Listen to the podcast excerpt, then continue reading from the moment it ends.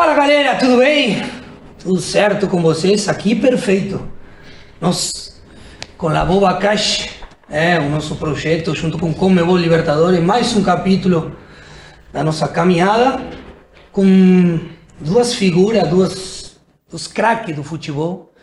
Hoje estão desempenhando outra função dentro do futebol, graças a Deus, é? Caras inteligentes, caras articulados, caras que vão nos deixar uma resenha sensacional.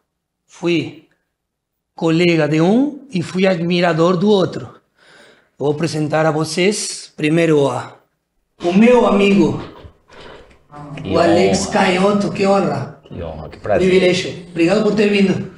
Eu que agradeço o convite. E, e, e esse aqui, pô, Dale. Alex, Dispensa. Bom revê-lo. dispensa comentário. Bom revê-los. É, dispensa comentário. Três canhotos na mesa. Três meia, três canhotos. Eu acho que tem muitos que não deixariam nós três jogarmos juntos, porque pode jogar um time inteiro de destro, mas dois, três canhotos juntos já fica O que é um absurdo, né? Eu sou treinador de São Paulo lá do Sub-20. Ano passado eu fiz uma zaga com três canhotos, os caras ficavam malucos. pode três destros, por que, que não pode três, três canhotos? O canhoto sofre preconceito, cara. Sofre. É admirado e sofre preconceito. Que prazer é ter vocês aqui no, Prazer é meu. no podcast. É uma honra, um prazer, um privilégio para mim que eu eu tô, tô começando isso aqui, que, que é um, uma coisa que a gente é para ocupar a cabeça, né? E, e vem o primeiro assunto para nós desenvolver um pouquinho e ouvir vocês também. Eu não vou interromper vocês porque a resenha é com vocês, a resenha é de vocês. O pós-carreira nosso, né? Que eu tô vivendo ele muito perto, há dois meses que deixei o futebol, mas como foi o pós-carreira de vocês? Como, como que foi esse primeiro momento? Porque não é fácil, né? A gente tem uma rotina, a gente se prepara a vida toda para fazer o que a gente gosta, e aí depois de um dia para o outro para, né? E a gente sabe que vai parar, mas não tem outro jeito do que... Eu falo assim, eu me preparei, mas quando chega o momento, não tem preparação nenhuma. Pelo menos isso eu senti, né? Olha, eu, o meu foi. Eu, eu paro de jogar em dezembro de 14, mas eu anuncio que vou parar em maio. Então, em maio, quando eu anuncio, eu tenho ali de maio a dezembro para ir me organizando para fazer algo depois do depois que parar. Mas eu, realmente isso que você falou, não é simples, não é fácil, porque nós começamos crianças, né? Ali com 10, 11 anos você monta uma rotina e segue essa rotina até a hora de parar, realmente é algo bem complicado. Eu acho que o mais importante é você parar com a cabeça boa, consciente de que aquilo ali já não te serve mais, por alguma razão.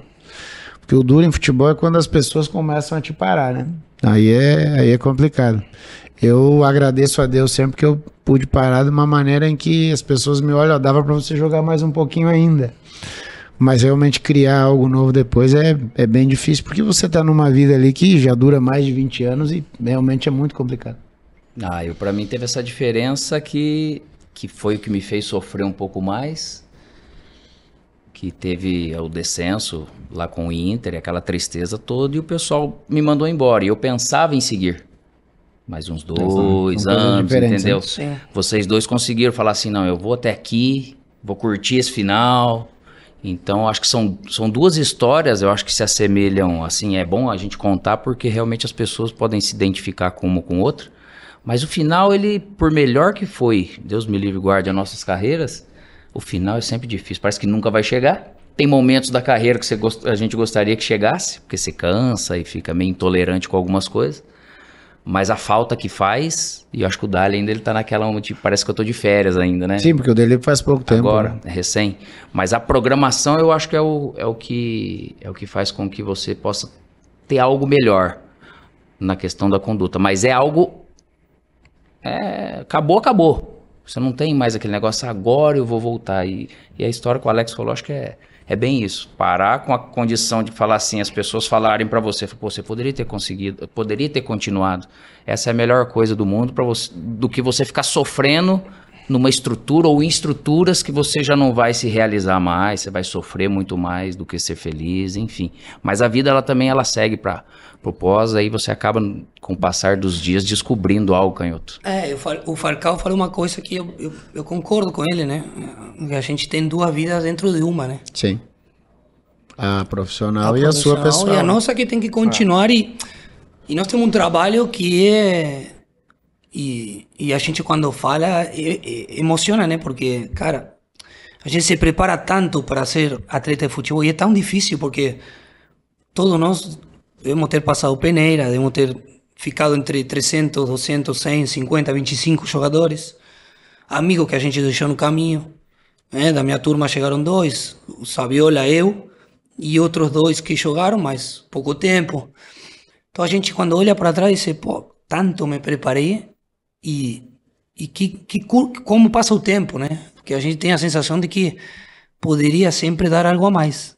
Né? E isso, eu digo isso assim, faz parte da nossa personalidade, da nossa índole, né?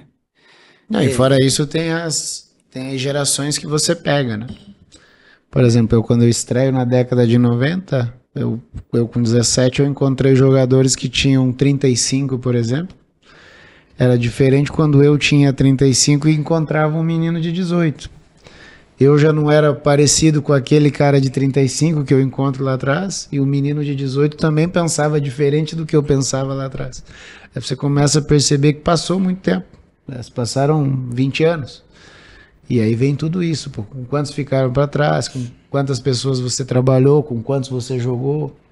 Quantos bons jogadores você viu? É, quantos jogadores mentirosos você encontrou no meio do caminho? Então é, realmente você olha para trás e fala, pô. É... Mas eu acho que o mais legal é você olhar para trás e falar, cara, valeu a pena. A gente brincava aqui antes de começar o programa, por exemplo, eu conheço o Alex na lateral esquerda do Guarani. Aí depois o tempo vai passando, eu encontro com o Alex jogando na Rússia, enquanto com o Alex meia no Corinthians, meia no Internacional, você vai ver que as coisas vão mudando. E alguns aproveitam, que é o nosso caso aqui, vão desfrutando do jogo, vão é, engrandecendo a carreira. Então, realmente, quem tem a oportunidade de vivenciar futebol, aproveita de uma maneira muito legal. Não, valeu a pena, né? Mas aí, pegando o gancho do, do Alex aqui, como, como foram os seus começos lá em Guarani? Cara, gente, meu, isso aí a gente nunca esquece, né? Então, você teve base também no, Sim, no futsal? Futebol de salão, né? Futsal é. Era futebol de salão pra gente, o Xará também, mesma coisa. Uhum. Eu joguei na minha cidade chamada Santa Amélia, que eu fui criado no sítio até os 7 anos de idade. E eu cheguei nessa Santa Amélia, 4 mil habitantes. Ali o futebol me formou, cara, para poder eu enfrentar da maneira que foi toda a minha carreira. Porque até os 16 anos eu fui no futsal. E sempre fui pequenininho, aquela maturação tardia que a gente escuta hoje no futebol. É, e tinha feito dois testes já. Eu, únicos dois testes no campo que eu fiz foi no Guarani e no Corinthians, em 97, no mesmo ano. Não passei. Então eu já estava quase que pensando assim: ah, eu vou estudar e fazer algum curso e vou para algum lado, né? Aí surgiu um treinamento um dia num SESI lá em Campinas, com meu primo Anderson, que tinha jogado na Ponte Preta, me convidou. Eu fui lá e, e o Rude Machado acabou me vendo, me levou para o Primavera de Indaiatuba. Na época era a quinta divisão aqui de São Paulo. Por isso que tem hoje meninos que às vezes procuram a gente que hoje é trabalhando no, nos grandes clubes, e você vai passar por isso também. Às vezes eles pensam que é só tem esse caminho, começar pelo clube grande. E, e quando eu olho para trás, pelo meu tamanho, a maneira, tudo que aconteceu, vindo do interior, não tinha domínios de campo, não tinha nada disso. É, essa primeira oportunidade do Primavera no campo foi o que fez com que o Guarani me visse, que era um time de primeira divisão, na época ainda era... Era um baita Guarani. Era em 99, isso daí não. eu cheguei. Então até 2003, ali 2004 o Guarani caiu. Foi o último suspiro, assim, desse, desse clube. E jogando nessa quinta divisão como lateral, às vezes chegou um treinador, um chamado Pardal, no interior, ele tinha um bigodão assim e co me colocou de volante, mesmo sendo pequenininho. Então ali foi, eu fui tendo experiências a partir dessa primeira oportunidade para o Guarani me ver. Em 99 ele me levou, no final de 99, e depois seguiu minha carreira a partir dali. Foi dessa maneira que eu comecei. Onde eu de repente pensava que ia acabar tudo, mas o futsal ele me trouxe todos os ensinamentos, independente de tamanho, independente de que coisa, que era só campeonatos amadores. E foi assim que eu fui parar no Guarani para depois ir para o Inter e seguir a carreira. Bom, nós falamos antes do programa, né? Comentamos e, e vai de encontro com o que ele falou agora de desse, desse queimar etapas, né? De, de, de, de da, da, pressão que sofre hoje um menino, por exemplo, para começar, porque ele acha que tem que começar num time grande, que só tem essa possibilidade. Entendeu? Ou, ou, acha que é fácil, ou, ou, não sei, ou acha que é o único caminho, né? como tu bem falaste. Mas isso faz com que, e nós falamos anteriormente, né? Queimem etapas, né? E, e cheguem lá, lá, pertinho do profissional, com 17, 18, sem entender e saber as coisas básicas do futebol. Sim, Não só, não só fora, sino dentro do campo. sim. Domínio, per, perfil, Futebol sul-americano era isso, né? né? Futebol sul-americano era isso. E, e, e isso aí, cara, é que mas só, só, só complica, né, o crescimento. É, pra mim o grande problema hoje é que, por exemplo, o Alex falou que jogou fute- futebol de salão até os 16. Eu estreio no Curitiba aos 17 e na segunda-feira eu vou treinar futebol de salão ainda, porque eu ainda jogava futebol de salão. Estreio sem contrato, sem nada, porque não existia. Eu não sei como é no- nos outros países da América do Sul, mas no Brasil, é, em cima da Lei Pelé, obrigando um garoto a, a ter um contrato com o clube ali a partir de 14 anos, o menino ou o processo todo trata um menino de 14 anos como um mini homem, como um mini atleta profissional. Então tem meninos que treinam sábado de manhã e vão voltar na segunda-feira, no sábado à tarde ele não faz nada, no domingo ele não faz nada, que ele tem um regime profissional ou semi-profissional. E quando na nossa época, por exemplo, nós com 14 anos, nós éramos crianças de 14 anos. Hoje não, hoje é um mini homem. E eu acho que isso atrapalha um pouco, porque quanto mais você movimenta o teu corpo, quanto mais coisas aleatórias, sem regra, é, sem ninguém conduzindo, é, mais liberdade você tem, mais autonomia você tem. E isso no Brasil, infelizmente, a gente, a gente perdeu um pouquinho. Hoje eu trabalho com meninos lá entre, entre 16 e 20 anos e eu vejo isso no dia a dia. Então, eu vou contar uma história aqui. É, ano passado eu vou dar o primeiro recreativo, rachão. Os moleques não sabiam brincar o rachão. E rachão nada mais é que um- uma pelada de amigos. Você escolhe um, ele escolhe outro e vamos jogar bola. Eles não conseguiam. Porque foram criados de uma outra forma.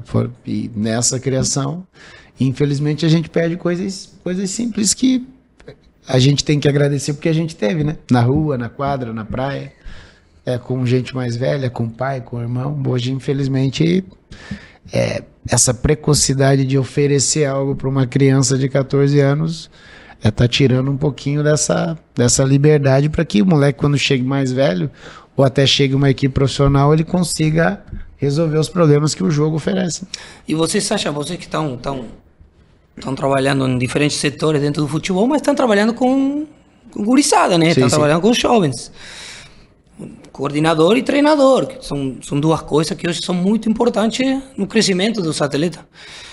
É, vocês acham que isso é, é, é, é, é um problema antigo ou, ou, ou começou esse vácuo que eu digo desse, dessa ensinança, desse crescimento, onde o atleta tem que aprender as coisas básicas do futebol, onde tem que aprender eh, eh, a, saber o que, o que representa o futebol, o que representa estar em um time grande ou time pequeno, qualquer um, num grupo, ser parte de um grupo.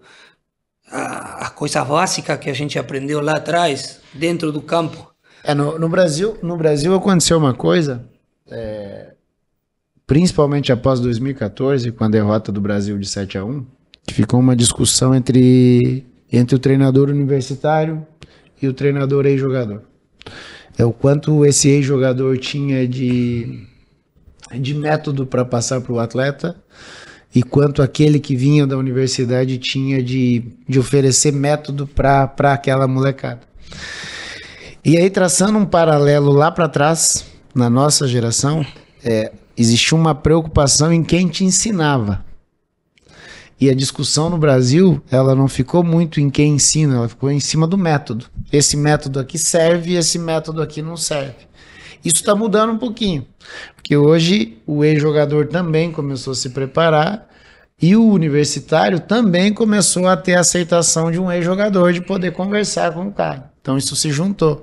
Mas durante um período ali de uns 3, 4 anos havia essa discussão enorme.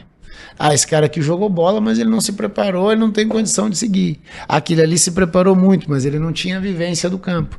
Então eu acho que aos poucos no Brasil vai melhorar esse tipo de situação. Mas a gente perdeu um pouquinho sim. A gente perdeu nesse sentido de que Acho que desviou, né? é, nós ficamos muito na discussão. Eu vou dar um exemplo que eu sempre dou, né? Eu, por exemplo, eu fui criado dentro do Curitiba por ex-jogadores do clube, considerados os maiores jogadores da história do clube. É, não vou discutir se eles tinham métodos ou não tinham métodos. A minha discussão é o seguinte: eles me ofereceram coisas boas que eu pude, que eu pude usar na frente. No meio disso, eu também eu tive treinadores que também não jogaram futebol, que também vieram da faculdade e também me ensinaram coisas boas para usar. Então a vivência que eu trago é o seguinte: eu, como ex-jogador, eu tenho que me, me preparar fora, buscar uma vivência acadêmica que eu não tive, porque eu estava jogando, e tentar juntar isso. E o acadêmico, ele também tem que tentar sentar com a gente, os ex-jogadores, e começar a captar a história para ele colocar em prática. Então nessa discussão ficou um vácuo perdido, mas que eu acho que está diminuindo. Que eu acho que acrescentando, e você fez o curso da AFA e você sabe bem, é que você fez mais a distância, né, Dali? Sim, o primeiro ano eu precisei. Quando eu voltei para o River assim. Plate, eu fui lá.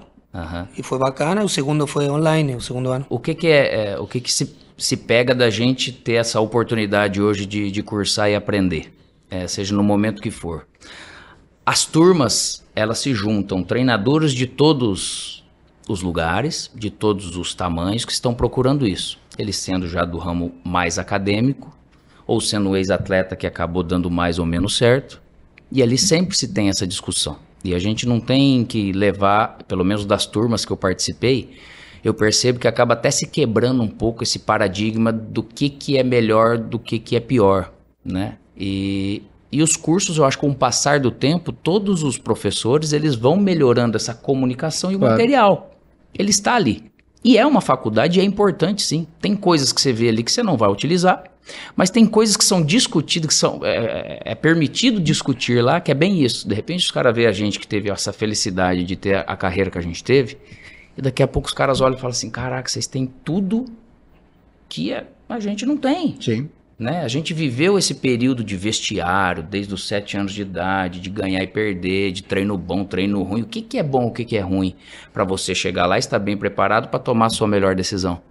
É, e o futebol, eu acho que ele leva a gente para um caminho que não pode tirar do lado que a gente lida com pessoas. E muitas gente, muitas pessoas, muitos profissionais estão no futebol, eu acho que eles, eles levam muito para o lado da mercadoria, que a gente sempre foi. Então, se você encontrou boas pessoas que foram seus treinadores, mentores e tal, você vai perceber que você teve uma educação melhor do que de repente alguns que não tiveram, porque tem muita boleiragem que a gente fala, que o cara acha que futebol é simples, que futebol é é simples, mas no sentido assim de eu preparar um atleta, o que, que passa na cabeça desse atleta, o que, que ele traz de casa, de que maneira ele reage àquilo que aconteceu no jogo de bom ou de ruim. Então os cursos eles estão trazendo um pouco dessa discussão aonde é, de repente depois dessa Copa do Mundo aqui no Brasil do 7 a 1, a gente quis trazer tudo da Europa para cá, até a questão de linguagem, é, homogeneizar essa linguagem que o pessoal fala muito na questão de ah, o, o cara tem que saber se, o, se o, os Alex e o Dali for, forem três treinadores diferentes, o atleta tem que chegar aqui e você falar a mesma linguagem para o cara entender, para o menino entender. O menino ele vai entender. Cada um fala de uma maneira, num tom, o abraço, o outro grita, né? E o atleta ele tem que ter realmente um pouco dessa formação que até a escola nos traz lá no começo. É por isso que se troca de professor ano a ano, para que você não fique acostumado só com uma pessoa, só com um método, só com uma cabeça e só com uma linguagem. Tu acha que, que, que, que nós comentamos em off? É, e, e, achei interessante isso de, de, que todo mundo, depois da, da Espanha campeão mundial... Achou que podia jogar igual. Todo mundo queria jogar então, igual. Todo mundo quer jogar curtinho. Todo mundo quer sair jogando dentro da área, todo mundo quer fazer. Então você não tem o goleiro mais, hoje. Você não tem mais do driblador. O goleiro antes de agarrar ele quer jogar com o pé. Ele quer jogar com o pé. E de novo eu volto. Nós estamos falando de crianças de 12, de 13, de 14 anos. O goleiro tem que agarrar. Aprender a jogar com o pé. Ele vai ter 5, 6 anos para aprender a jogar com o pé. Então a gente pega um time de 13 anos e fala assim: não, nós vamos construir com o goleiro. Não vamos construir com o goleiro. O goleiro não sabe agarrar ainda. Então, por exemplo, o defensor não sabe fazer uma cobertura do lateral, que é uma coisa simples, o lateral saiu, o 5 tem que cair ali. Então, muitas vezes a gente quer dar uma aula de universidade para um menino que está na sexta série, que é o que eu estou falando, criança de 12 anos tem que ser tratado como criança de 12 anos. Então, por exemplo, você pega meninos que eu vejo lá todo dia no São Paulo, ah, nós vamos jogar num 4-4-2, num 4-3-3, num 4-5. Eu falei, não, vocês vão jogar bola. Aqui você dribla, aqui você passa, aqui você defende. Você perdeu a bola lá, você tem que correr para voltar aqui. Mas você vai correr para voltar aqui, você não vai recompor. Porque o cara que, pô, você tem que fazer recomposição. O menino nem sabe o que é recomposição. Quando o Alex fala do, do futsal, por exemplo, do futebol de salão, o menino sabe no futebol de salão que se ele não voltar, ele vai ficar 4 contra 3 numa quadra pequena de 40 por 20. Ele volta rapidinho, ele está recompondo sem o treinador pedir. Que o treinador vai falar: Ei, se você voltar andando, vai ficar 4 contra 3. Já se responsabiliza para voltar. Ó, se você ficar muito aberto, você fecha uma linha de passe aqui. Vai cortar aqui. O menino vai fazendo automático. Então, com 7, com 8, com 9, com 15 anos, ele aprendeu o natural. Mas nós estamos falando de gente lá atrás, quando a Espanha construiu aquele jogo deles que era lindo, mas era lindo para aqueles jogadores. E você jogou na Espanha, não são todos os times que jogam daquela forma. Eu fui treinado pelo Luiz Aragonês, não era daquela forma que ele treinava o time dele. Mas, pô, para aquele time era fantástico, serviu. Só que aí a gente trouxe, por exemplo, os rondos pequenininhos no Brasil não existia. Você pegou rondo jogando no Brasil? Hum. Pô, quando eu volto pro Brasil em, em 2012, depois de 10 anos fora, o treinador começa a ronda, falei, mas da onde saiu isso?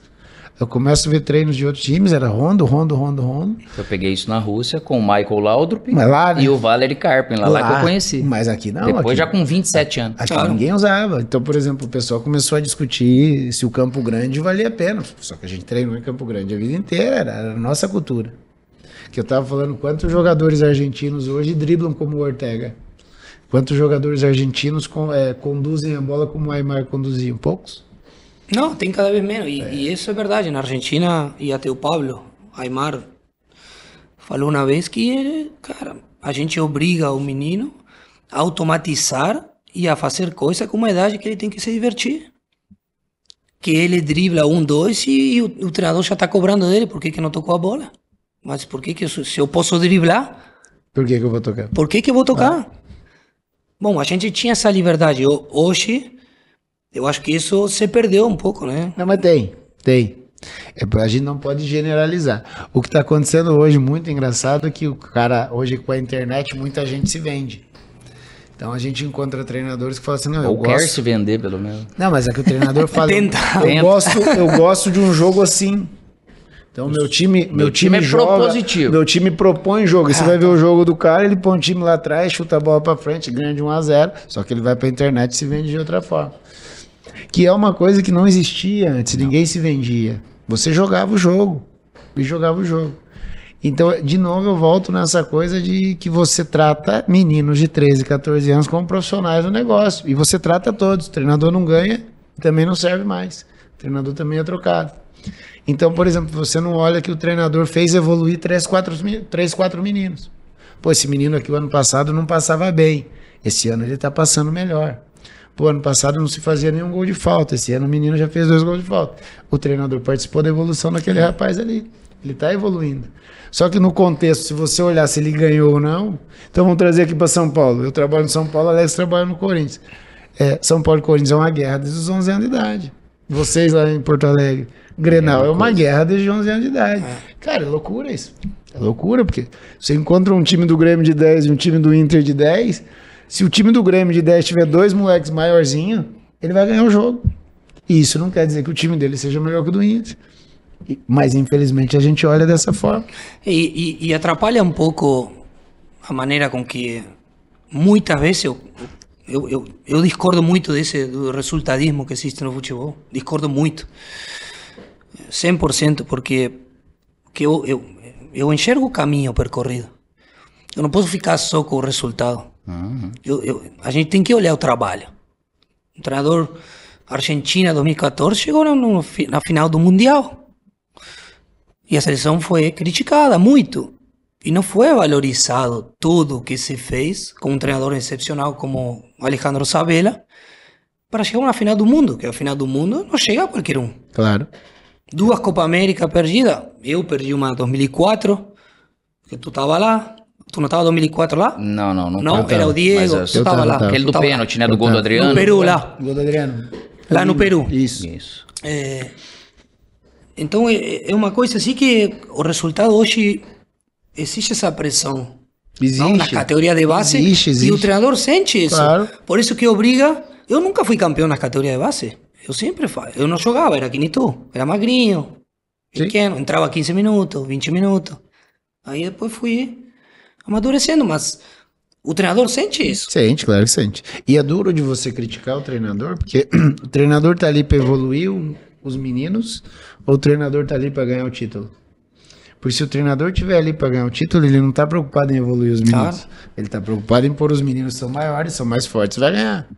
Então é muito de quem dirige o clube e o que, que o clube imagina para aquilo ali. e, e uma coisa que eu acho que, que pegou muito, e eu também discuto até nos cursos e com amigos e tudo, e a gente fala, é, é a questão do treinador querer um protagonismo maior do que de repente ele Que não merece tem, né? ter. Não cara. tem. O jogo eu, é eu querer jogador. ser o, eu- vamos dizer assim, eu querer ser o destaque da, da coletiva pós-jogo.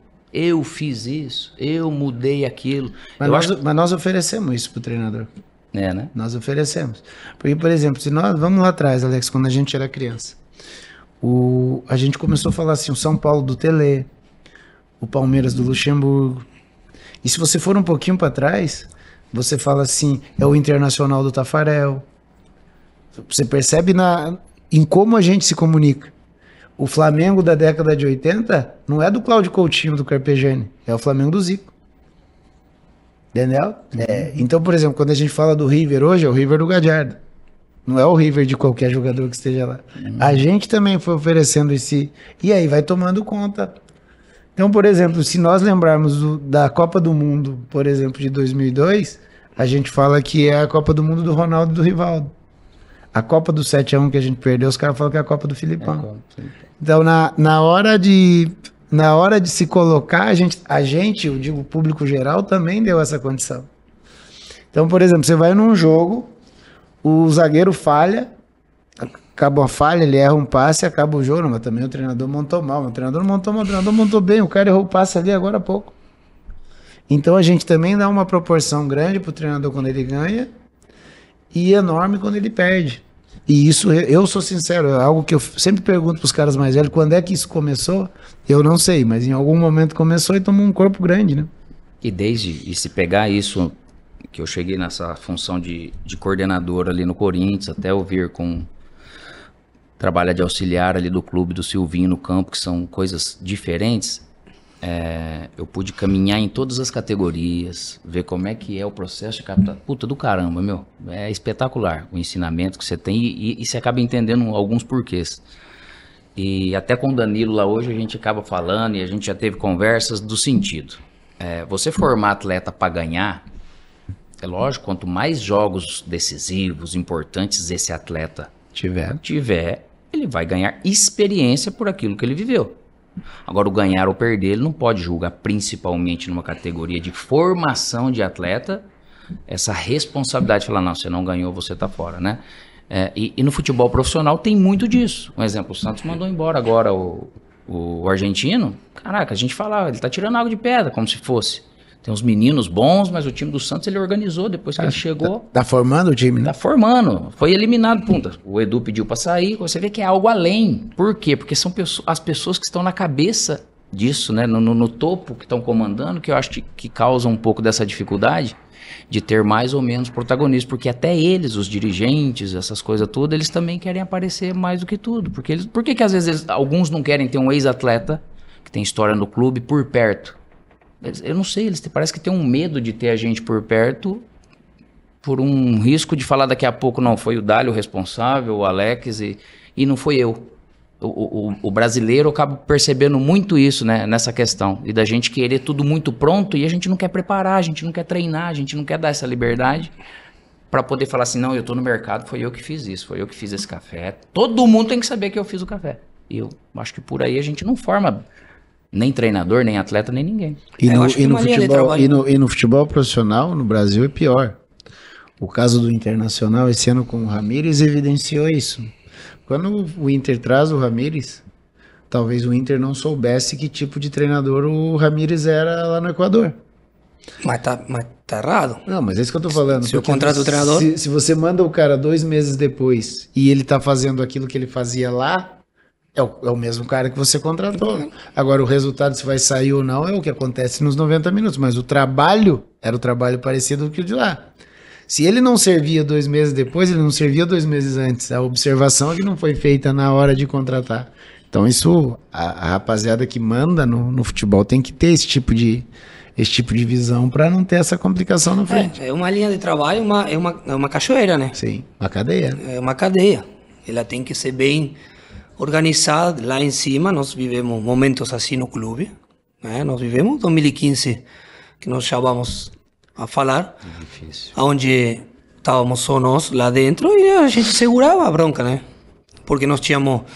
Tava tu, tava a Gida, tava o Juan, o Rafael Moura e eu, éramos cinco.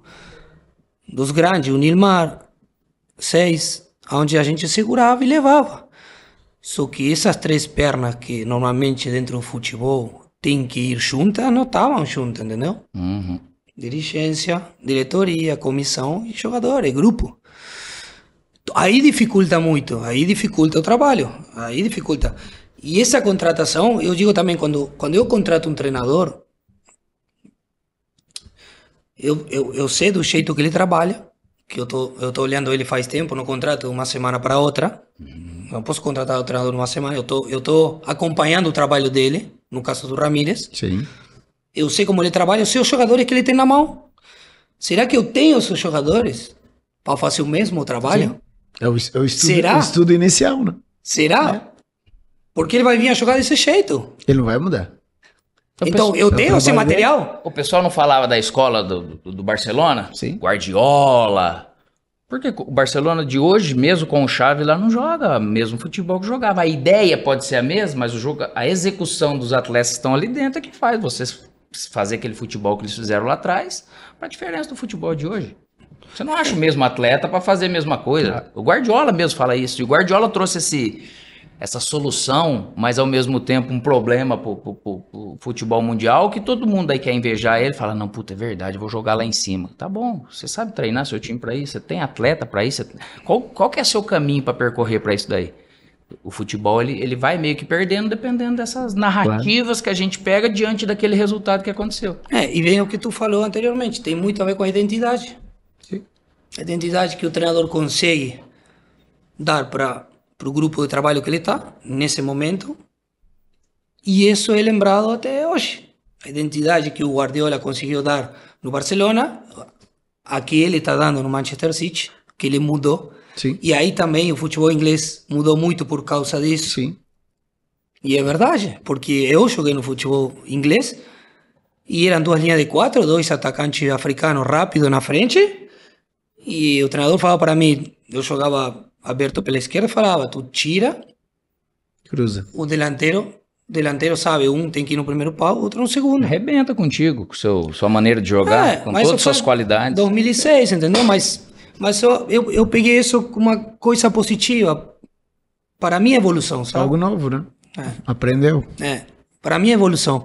Porque eu digo assim, o, o, o- nós tivemos que evoluir, muitas vezes com a obrigação de, de, de- do crescimento. Porque o futebol nos levou, te levou para a Rússia, te levou para a Turquia. Então tu tem que evoluir, porque pega um treinador que a gente nunca vai jogar onde a gente gosta. Às vezes vai, vai ter que se adaptar, porque o, o grupo, o, o time precisa disso, o treinador precisa disso. Então isso faz parte da evolução do, do, dos atletas. O atleta tem que saber que não pode se encaixar só em uma. Ele tem que, pelo menos, entendeu? Entender o jogo. Né? Esse não enten- jogar bola, jogar futebol. Mas aí que tá o detalhe, o entendimento do jogo, ele tá ligado a muito mais a inteligência e o talento natural que ele veio do que um biotipo que você queira pro futebol. Um atacante rápido, beirado, que acompanha lateral. Ele tem que ter tantos quilos, tanto de força, tem que levantar tanto peso, entende? Mas tu acha que isso atrapalha? Vocês acham que isso atrapalha, por exemplo? Eu, eu acho que acrescenta, obviamente, hoje os números, Biotipia, estatística. não, ajuda. Ajuda Só muito. ajuda. Só ajuda, Mas não, mas, ele mas, elucida algumas coisas. Não é definitivo. mas o que o Alex tá falando é isso, que não é definitivo, mas ajuda com certeza. Quanto mais atlético o cara for, quanto mais entrar no que você imagina, melhor. Mas, por exemplo, eu vejo o número do atleta, porque acontece e continua acontecendo. Eu vejo o número do atleta, eu contrato ele, e depois ele me chega tarde no treino, não treina Ah, bem. como, como ser humano é outra coisa. Como ser humano, Mas- você só vai conhecer no dia a Mas, dia. Alex, o estudo aí, o cara que o cara que tem a função de saber do extracampo do cara. Tudo que tem por trás desse atleta, desse o extracampo. Então, mas eu vou te dar um exemplo. Nós vamos contratar, Entendeu? nós vamos contratar o Alex. Você jogou com o Alex no Internacional. Eu pego os números do Alex, os números do Alex são razoáveis. E eu pego um outro número que são maravilhosos. Eu ligo para você e pergunto do Alex, você me dá informações maravilhosas. E aquele cara que tem números maravilhosos, eu ligo para um amigo meu que conhece e ele me dá informações que são mais ou menos. Eu vou no Alex. Porque os números mais ou menos com uma condição profissional maravilhosa é muito melhor do que números maravilhosos com uma condição profissional que o cara vai, não vai te entregar. final. O pacote final é melhor do, do número razoável. Porque o cara que tem uma condição profissional melhor, o número razoável dele vai levar. Vai levar. Num ambiente legal, num ambiente propício, vai levar. Aquele cara que tem números maravilhosos, mas puta, ele só atrapalha, fora. Esse cara, a tendência dele cair em algum momento existe. Então, a, a estatística ela não é o final, ela é um caminho, mas a, a conversa, essa relação pessoal com alguém que já conhece aquele dono daqueles números, é bem melhor, é bem mais tranquilo É para que você eu já tenho análise estatística do cara extracampo, né? Tem, claro que tem. Tem, Não, mas lá no Ale, prédio- continua acontecendo. Tem. E, e Faz churrasco segunda e quinta. É, o cara. Cara, e é impressionante. Toda como- segunda e quinta tem churrasco. Impressionante como hoje você tem informação de tudo. O cara pode ser quem for, morar no prédio que for, o zelador liga pro presidente, pro treinador. Não tem jeito. É, as relações são muito próximas, né? Com a, co- com a questão da tecnologia. E aí que tá um como. detalhe. Eu acho que nunca suportou, ou suportou por um, por um período, esse perfil de atleta. É, mas ao mesmo tempo ele não consegue se sustentar Sim. no processo. Principalmente no futebol Hoje, de hoje. hoje em dia não consegue. mas- Não consegue. O hoje não corpo tem não, espaço, aguenta. não tem espaço mais. O corpo não aguenta. Não tem. Não, não tem mais lugar para isso. O campo não tem moita, não dá pra se esconder. Veja, Não, ainda não. mais se fosse, se a gente pegasse. Deus que me perdoe, com todo respeito, a gente tem muita qualidade. O jogador aparece aqui, aparece na Argentina, igual você falou do Uruguai aqui em off. É, mas dos jogadores dessa década aí de 90 que a gente viu, virada de século 21, que os caras eram vagabundo, vagabundo no sentido Sim. curtia, bebia mesmo, chegava lá e resolvia. Hoje. Não pode mais. É porque fisicamente não, Até porque era... você também, pra encontrar essa qualidade, eu não sei, cara. Não sei se não estão garimpando direito, mas parece que você não encontra igual. Mas é que também fisicamente não tinha a exigência que se tem hoje, né? Mas e o talento? Por que, que o talento tava ali? Porque Mas eu antes era que- mais visto o mas eu talento. acho, mas eu acho, que tem, eu acho que tem talento. Eu acho que tem talento ainda. É que o jogo é outro, mas talento ainda tem. Mas esse comportamento já não se aceita mais. Tinha mais jogadores antes Tinha. que agora. Porque eu- é, é aí que eu queria chegar. Digo, melhores, né? É, não, mas é aí que eu queria chegar. Tecnicamente, porque pra mim, qual- o que, que é o jogador técnico? É o que resolve o problema. É o que resolve o problema. Vou dar um exemplo aqui de um cara que provavelmente os três são apaixonados aqui. O Djalminha resolvia o problema. Meu Deus. Djalminha tá apertado ali, tem três, quatro caras, ele resolvia o problema. Pablo Aymar na Argentina, resolvia o problema. Então hoje você pega é, alguns jogadores, eles resolvem o problema? É óbvio que resolvem, só que num volume menor. Então você pegava lá atrás, num 10 times da Argentina, 10 times do Brasil, sempre tinha um perdido ali no meio que aquele cara resolvia o problema. Hoje tem 10 times do Brasil que de repente você tem 10 times que tem caras que não resolvem o teu problema. Que nós estamos falando da parte técnica. Mas o cara corre, o cara luta, o cara entrega. Mas ele não vai resolver teu problema, não vai tirar um coelho da cartola e resolver o. Mas aí que eu você. acho, aí que eu acho, ainda mais tendo essa experiência daqui, que o garimpo, ele deixou um pouco a questão de um Alex, de um D'Alessandro que era pequenininho, você já devia ser mais fortinho. Não, era não? igual, não, era igual. Vem o Palmeiras com lado. 65, com certeza. Tá entendendo? Porque certeza. esse talento depende de tamanho. O cara, uma hora, ele vai crescer. Então, mas deixa eu falar uma coisa. Tá entendendo? Quantas, Sim, sim. quantas vezes você, aos 13 anos, ouviu falar em força e velocidade? Nunca. Nunca. Nunca. Hoje, um menino com 13, 14 anos, um cara vira, não, mas ele não tem força. Ele, É. não, ele não tem velocidade. Ele não sustenta o jogo. Ele não sustenta o jogo. Eu nunca ouvi isso antes de chegar no nível profissional. Nunca ninguém falou, Alex, você é lento. Alex, você não tem velocidade. Nunca. Ou você sabia É. Jogar, ou você- você não sabia não, jogar. E se você não trabalhar, não treinar, não praticar, você vai alcançar isso? Não.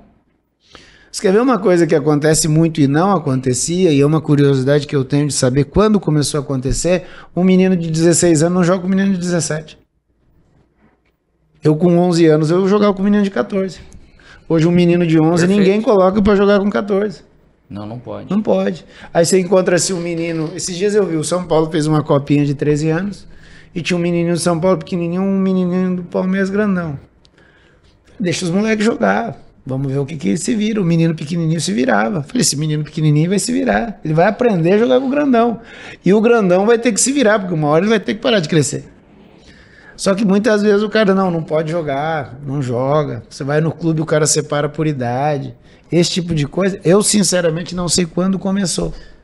Mas a gente, porque é o que eu digo pros meninos meu de sub-20 lá. Eu falo, ó, vocês vão parar de jogar no ano, viu? Eu sou 2002, eu sou enfrento 2002. Vocês vão enfrentar o Rafinha aí no São Paulo, tá com 38. Miranda tá com 38. O Hulk lá tá com 35. Tem um monte de jogador aí já que já rodou um tempinho. Felipe Luiz no Flamengo já tem 37, 38. Vocês vão encarar esses caras, vocês têm que ter arma pra encarar. Mas desde pequenininho a gente vê, ah, esse de 10 aqui não joga o de 11. O de 11 não joga o de 12. Porque, ah, não, ele não sustenta, ele vai perder. Então tem umas Isso coisas vem assim lá que de fora, eu acho. Eu não sei quando é que começou. Eu acho que começou Sinceramente, no não sei. futebol mais recente, mas eu acho que vem lá de fora. Tu- e tu sabe que eu aprendi assim, né? A gente aprende assim, Lá? com os mais, com os mais grandes, né? Ah, sim, lógico. Jogando contra. Você tem condição, Sim, você se vai. vira. No time se B, vira. a gente jogava no time B, na reserva, que se fala na Argentina lá. E, e desciam, quem ficava fora da, da relação, desciam para jogar. Não só no River Plate, sino no, também no, no, no time adversário. E a gente, de repente, com 18, jogava contra um Claro. de 28, 29. Então a gente vai. Acho que é a melhor maneira de aprender, né? A gente aprende, eu digo assim, a gente aprende no, na boa. Aprende quando, quando É erra, exigido. quando é exigido, quando passa um momento de dificuldade, onde a gente tem que achar um. Entendeu? Não voltar a repetir o mesmo erro. Não voltar a fazer o que, o que não é bom para mim. Por que, que às vezes tem meninos, se a gente for ver até da nossa fase de moleque, vocês subiram bem mais novos. Eu subia pra treinar no Guarani, às vezes voltava aquela coisa. Você subir, você ficasse alguns dias treinando com os caras, a hora que você voltava a jogar no sub-20 ou na categoria abaixo, você tava, você parecia que era outro atleta. Sim. Sim. O nível de exigência é tudo diferente. A sua preparação emocional ela é toda diferente. A maneira que o cara chega em você, e antigamente era pior isso. Hoje você vai, não, nós pegamos meninos subindo lá, os moleque folgado ou não é folgado? Bah. Por quê? Mas ele precisa sofrer. É o sofrimento. O jogo ele é um caos, né, cara? Seja no futsal, seja onde for. Mas, eh, por exemplo, eles não querem sofrer hoje, né? Não. Isso, isso e para fechar o, o, o assunto da, da molecada, eh, eh, não querem sofrer. Eles não têm essa resiliência que a gente tinha, né? Quando o fala a gente, mas o, mas, o, anteriores, né? mas o processo ajuda para isso, né? Vou dar um exemplo simples do que a tecnologia trouxe. Eu, para eu ter uma chuteira em Curitiba, eu tinha que esperar alguém ir para Cidade do Leste, no Paraguai, para comprar uma chuteira. Eu ainda dei sorte que o Kazu, aquele ponto esquerdo que tá jogando até hoje lá no Japão, tá com 180 anos. o Kazu tá com O 56. Dali tentou seguir ele, mas parou não, não 41. chegou não. O Kazu, não. o Kazu acho que tá com 56 e segue jogando. O Kazu jogou no Curitiba em 89. Então, o pai dele era um empresário de futebol, ele trazia japoneses novinhos com 14, 15 anos. E aí foi minha sorte, porque essa japonesada dava chuteira pra gente. Mas se o cara quisesse uma chuteira, ele tinha que esperar, ele tinha que comprar em algum lugar, alguém tinha que viajar e trazer. Hoje o cara quer uma chuteira, ele entra no celular dele e compra a chuteira pela internet. É tudo muito rápido, tudo muito dinâmico. Então, por exemplo, quantas vezes você jogou num campo de terra? Hoje não existe mais campo de terra. Qualquer campo de terra, o cara põe um carpê, que agora eles falam que é campo sintético. Sintético. Mas não é sintético, é um carpezão verde. e o cara prefere jogar naquele carpê duro do que jogar na terra. Então, por exemplo, você pega meninos de 14 anos que eles falam assim, pô, tem que molhar o campo pra gente jogar. Então, o processo também ajuda para que eles não criem. Por exemplo, eu, eu trabalho no São Paulo, que os meninos eles não vão para escola sozinho. Meninos de 15 anos não vai para escola sozinho. Você ia para escola com alguém com 15 Você tá anos? louco. Não vão, eles não vão para escola. O ônibus pega lá dentro do clube, deixa na porta da escola, traz para a porta do clube. Ah, é uma responsabilidade e tal. Sim, é. Mas aos 15 anos você já começa a ter alguma autonomia, eles não têm. Então, como é que você vai criar algo que o próprio processo não permite que se crie? É duro de da gente administrar. Então, Eu com 15 para 16 anos, que eu cheguei em Campinas, daí meu pai, agricultor, dificuldade e tal, foi ser cobrador de ônibus em Campinas. Chegou lá, meu pai trabalhava, eu precisei pegar um ônibus para ir para a escola nova, primeira vez. Pegar sozinho. Cara, é a dor de barriga mais importante que você tem na vida. Você tem que entrar no ônibus, você não sabe qual é o ônibus direito, você não sabe aonde você vai descer direito, que você não sabe o caminho. É o maior exemplo que você tem que ter. mas é outras, coisas, jeito. outras coisas mudaram. Por exemplo, você pegava um menino de 11 anos e ia viajar com o time. Ficava onde? Numa escola. Metia um no chão. colchãozinho, dormia lá no colchão. tal. Colchonetezão. O que que, o que que acontece hoje? Hoje os pais se organizam, os pais vão juntos, os pais se organizam, os pais vão junto, pegam um hotelzinho, fica todo mundo no hotel. Quantas vezes o seu pai te viu treinar com 11, 12 anos? O meu nunca me viu. Hoje os pais levam os meninos, assistem o treino, participam. Então tudo isso também mudou. Como é que você vai criar um, um ser humano mais forte se você está protegendo o tempo todo? Então o menino não viaja sozinho, o menino não come sozinho. É, a autonomia do menino é muito baixa, muito pequena. O que, que você quer? Eu vou lá no balcão pedir. Então, assim, você pega, por exemplo, que você jogou no Uruguai. As dificuldades no Uruguai são maiores que no Brasil. Bah, Então, quando você encontra um que na jogador. Argentina também. Então, quando você encontra um jogador uruguaio que chega num num nível maior, pô, o nível de dificuldade daquele cara ali foi muito maior do que o de um jogador brasileiro, por exemplo. Ele sofre, sofre muito. Então, é. Como que cria essa resiliência se o processo não permite? Agora, dentro do trabalho de vocês, vocês procuram essa camisa 10? Que nós fomos aquele, aquele que cadencia, porque... Eu tinha con- um. Concordamos, Eu tinha um. concordamos que tá, se perdeu um pouquinho. Se perdeu. Que até nós chegamos, na nossa época, a jogar de, de ponta direita, segundo volante, no tripé pela esquerda, ponta esquerda, segundo atacante. Na nossa época tinha um meio, um meio armador, um meio que cadenciava. Na Argentina, vocês também estão sofrendo com isso? Cara, tá, sof... tá... Assim, pra encontrar? Não tem um meia, não tem um meia. Porque tu, tu é fácil achar um meia. Na nossa época, tu olhava o show. O bom é esse. 10. Era que botava a bola embaixo da sola. O pessoal, a torcida não reclamava. Tu, tu para o jogo hoje, tá, já, já começa o. O torcedor já começa. Ah, é lento. Sim. Entendeu? Já é outra, outra, é outra imagem que dá o cara que, que pensa o jogo. Que tá, para mim tá totalmente errado, né? Mas vocês procuram dentro do, do seu trabalho esse cara? Eu tenho, eu esse tenho. cara? Eu tenho.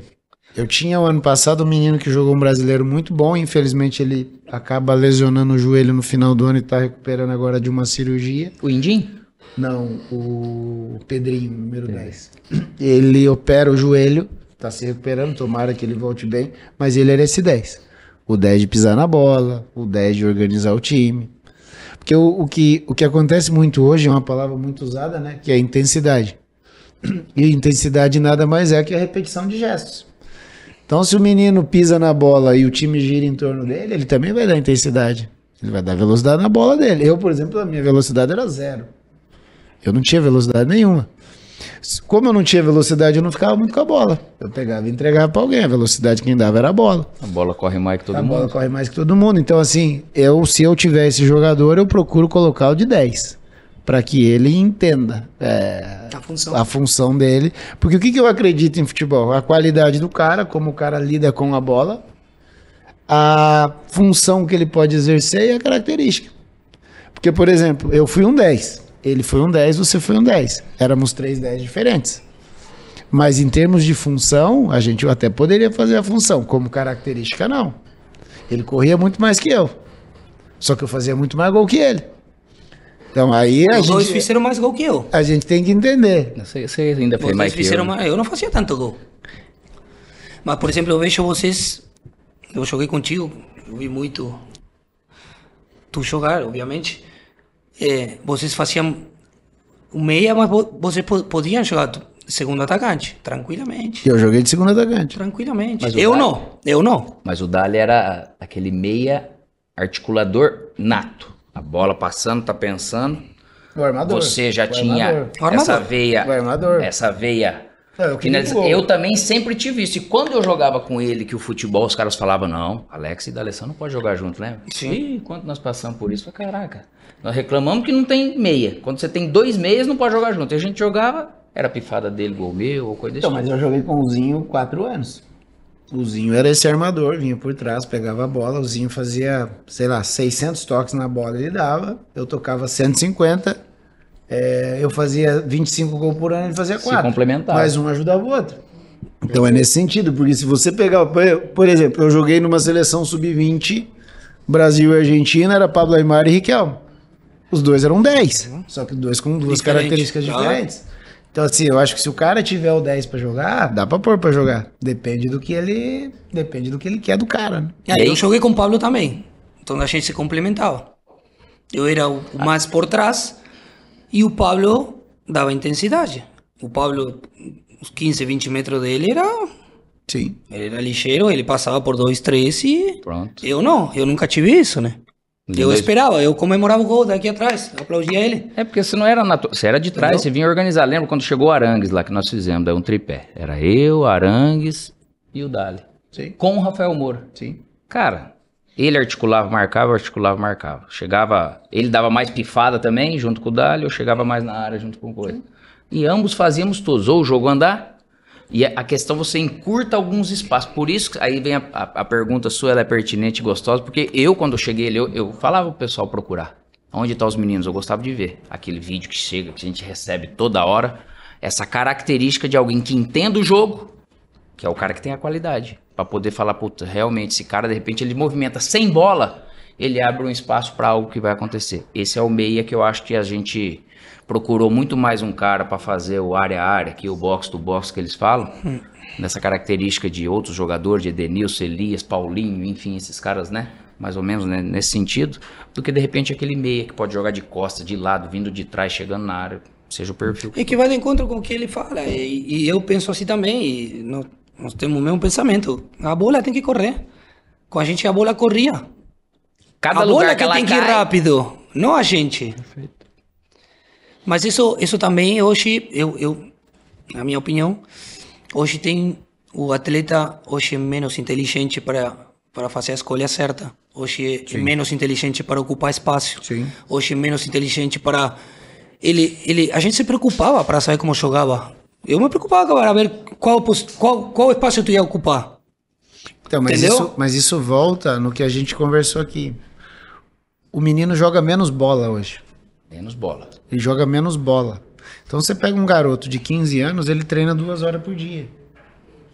Cara, duas horas por dia eu treinava no Curitiba, eu treinava mais duas horas no futsal, jogava mais duas horas no colégio. Quando acabava meu dia, eu tinha chutado bola oito horas por dia. E aí o que que acontece? No campo eu faço uma coisa, no salão eu começo a procurar outro espaço, na escola eu jogo com um menino que não sabe jogar, aí eu driblo esse menino, aí na rua eu jogo com meu pai que é mais velho, eu tenho que me virar com os mais velhos. Você começa a ter um repertório e guardar e você vai guardando no bolso. Na hora, Você- na você hora você não dá importância. Isso, você mas vai- ao longo do tempo. E você vai guardando no bolso. Porque a, a questão é o seguinte: é, quanto de experiência você tem no campo? Você pega um menino de 15 anos hoje, ele tem experiência. Jogador do Corinthians. Quanto treina o Corinthians na semana? Seis dias da semana, duas horas por dia. 12 horas por dia. 12 horas por dia, talvez a gente jogasse sábado e domingo. Tá louco. É o que eu, às vezes eu vou lá bater falta com os meninos. Eu falo pra eles, cara, vocês estão batendo falta agora. Eu bato falta há 25 anos. A minha facilidade para bater falta é maior do que a de vocês. Então, quanto mais vocês treinarem, é melhor. Então, isso dá muita diferença pro cara. Então, hoje, por exemplo, você fala pro cara assim, vamos jogar uma pelada, cara, ah, tô- tô cansado. Você com 15 anos, você ia jogar pelada, você não tava nem aí. Você jogava. Então, isso de- eu chamo de, de, de horas bola, né? Quanto você tem de bola, de, de- você tá em contato com ela. Uma outra coisa que acontecia, você entrava no campo, um pegava a bola, petecava a bola, e petecava a bola daqui, petecava a bola dali, o outro controlava e o outro queria acertar o travessão. E, porra, os caras faziam brincadeira. Hoje o cara chega e senta no banco. Com 15 anos de idade, o cara senta no banco, fica quietinho. Então, assim, o quanto você gosta de brincar com a bola, o quanto você, você é, participa ali, o quanto você pega um irmãozinho teu mais novo e fica cutucando essa bola. Então, tem menos hoje. E isso, numa hora final, faz falta. Ah. Bom, eu, eu, vou, eu vou entrar num assunto que nós temos em comum também. Sei, não, não vamos adivinhar. Mas é uma coisa bem legal e uma coisa que, que eu acho que faltou e na carreira, nas nossas carreiras.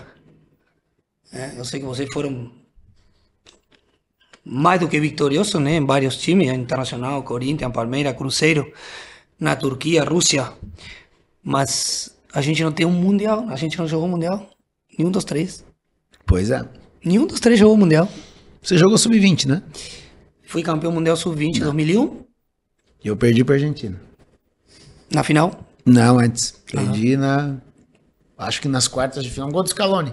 Ah, Scaloni, que é o treinador hoje, fez, foi um gol dele. Eles- acho que a Argentina ganhou do Uruguai na final, se eu não estou enganado. Mas eu acho assim, no- Brasil, na Argentina, pela quantidade de jogadores que existem, eu acho que é até uma coisa natural, normal. Eu, por exemplo, quando eu fui na seleção, quando era a minha chance, os, os três meses, os três foram bola de ouro.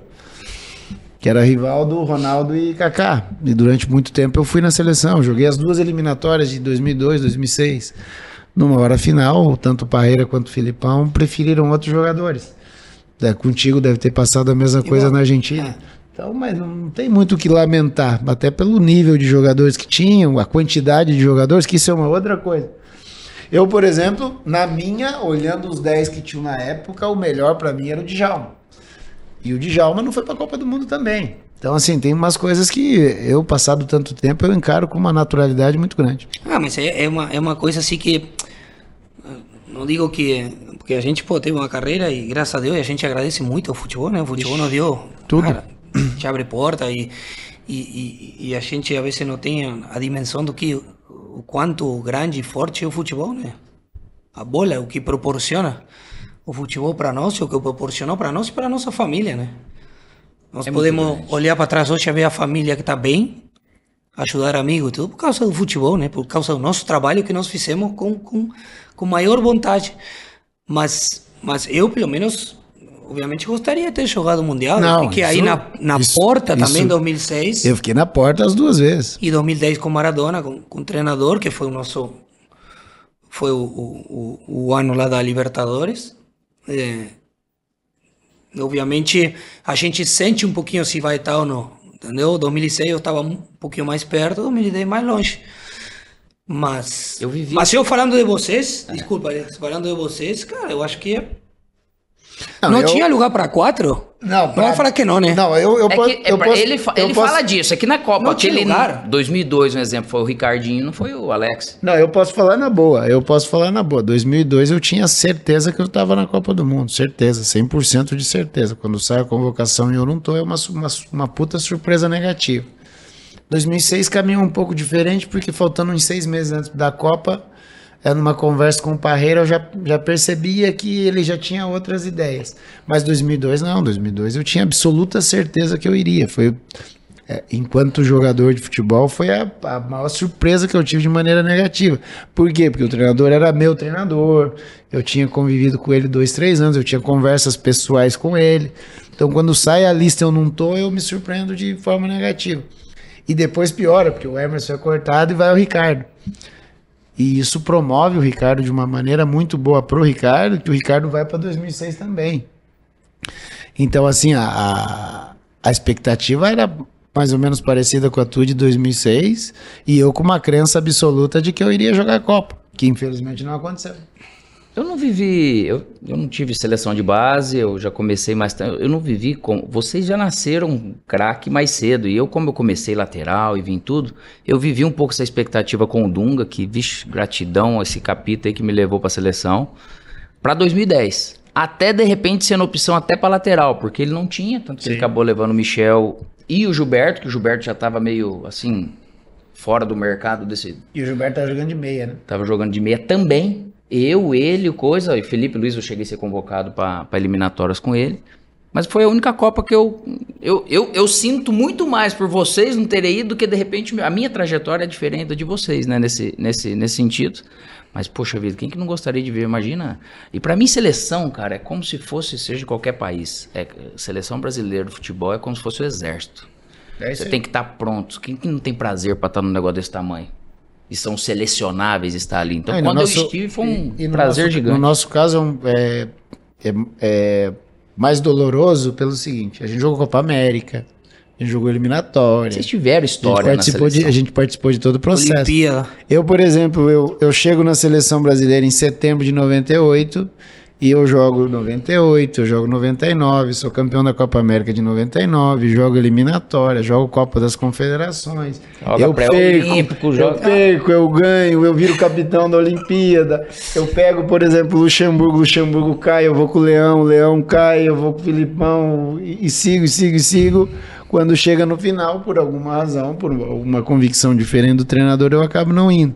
Então, realmente é, é difícil, é duro, mas na- se, se essa entrevista aqui, se esse nosso papo fosse três meses depois da Copa, puta, talvez a, é, a forma como eu colocasse fosse bem diferente. Mas hoje, 20 anos depois, com a carreira conduzida do jeito que foi, a gente lamenta, porque como você falou, queria ter participado, e ainda dou azar, né? Porque é a seleção que é campeã.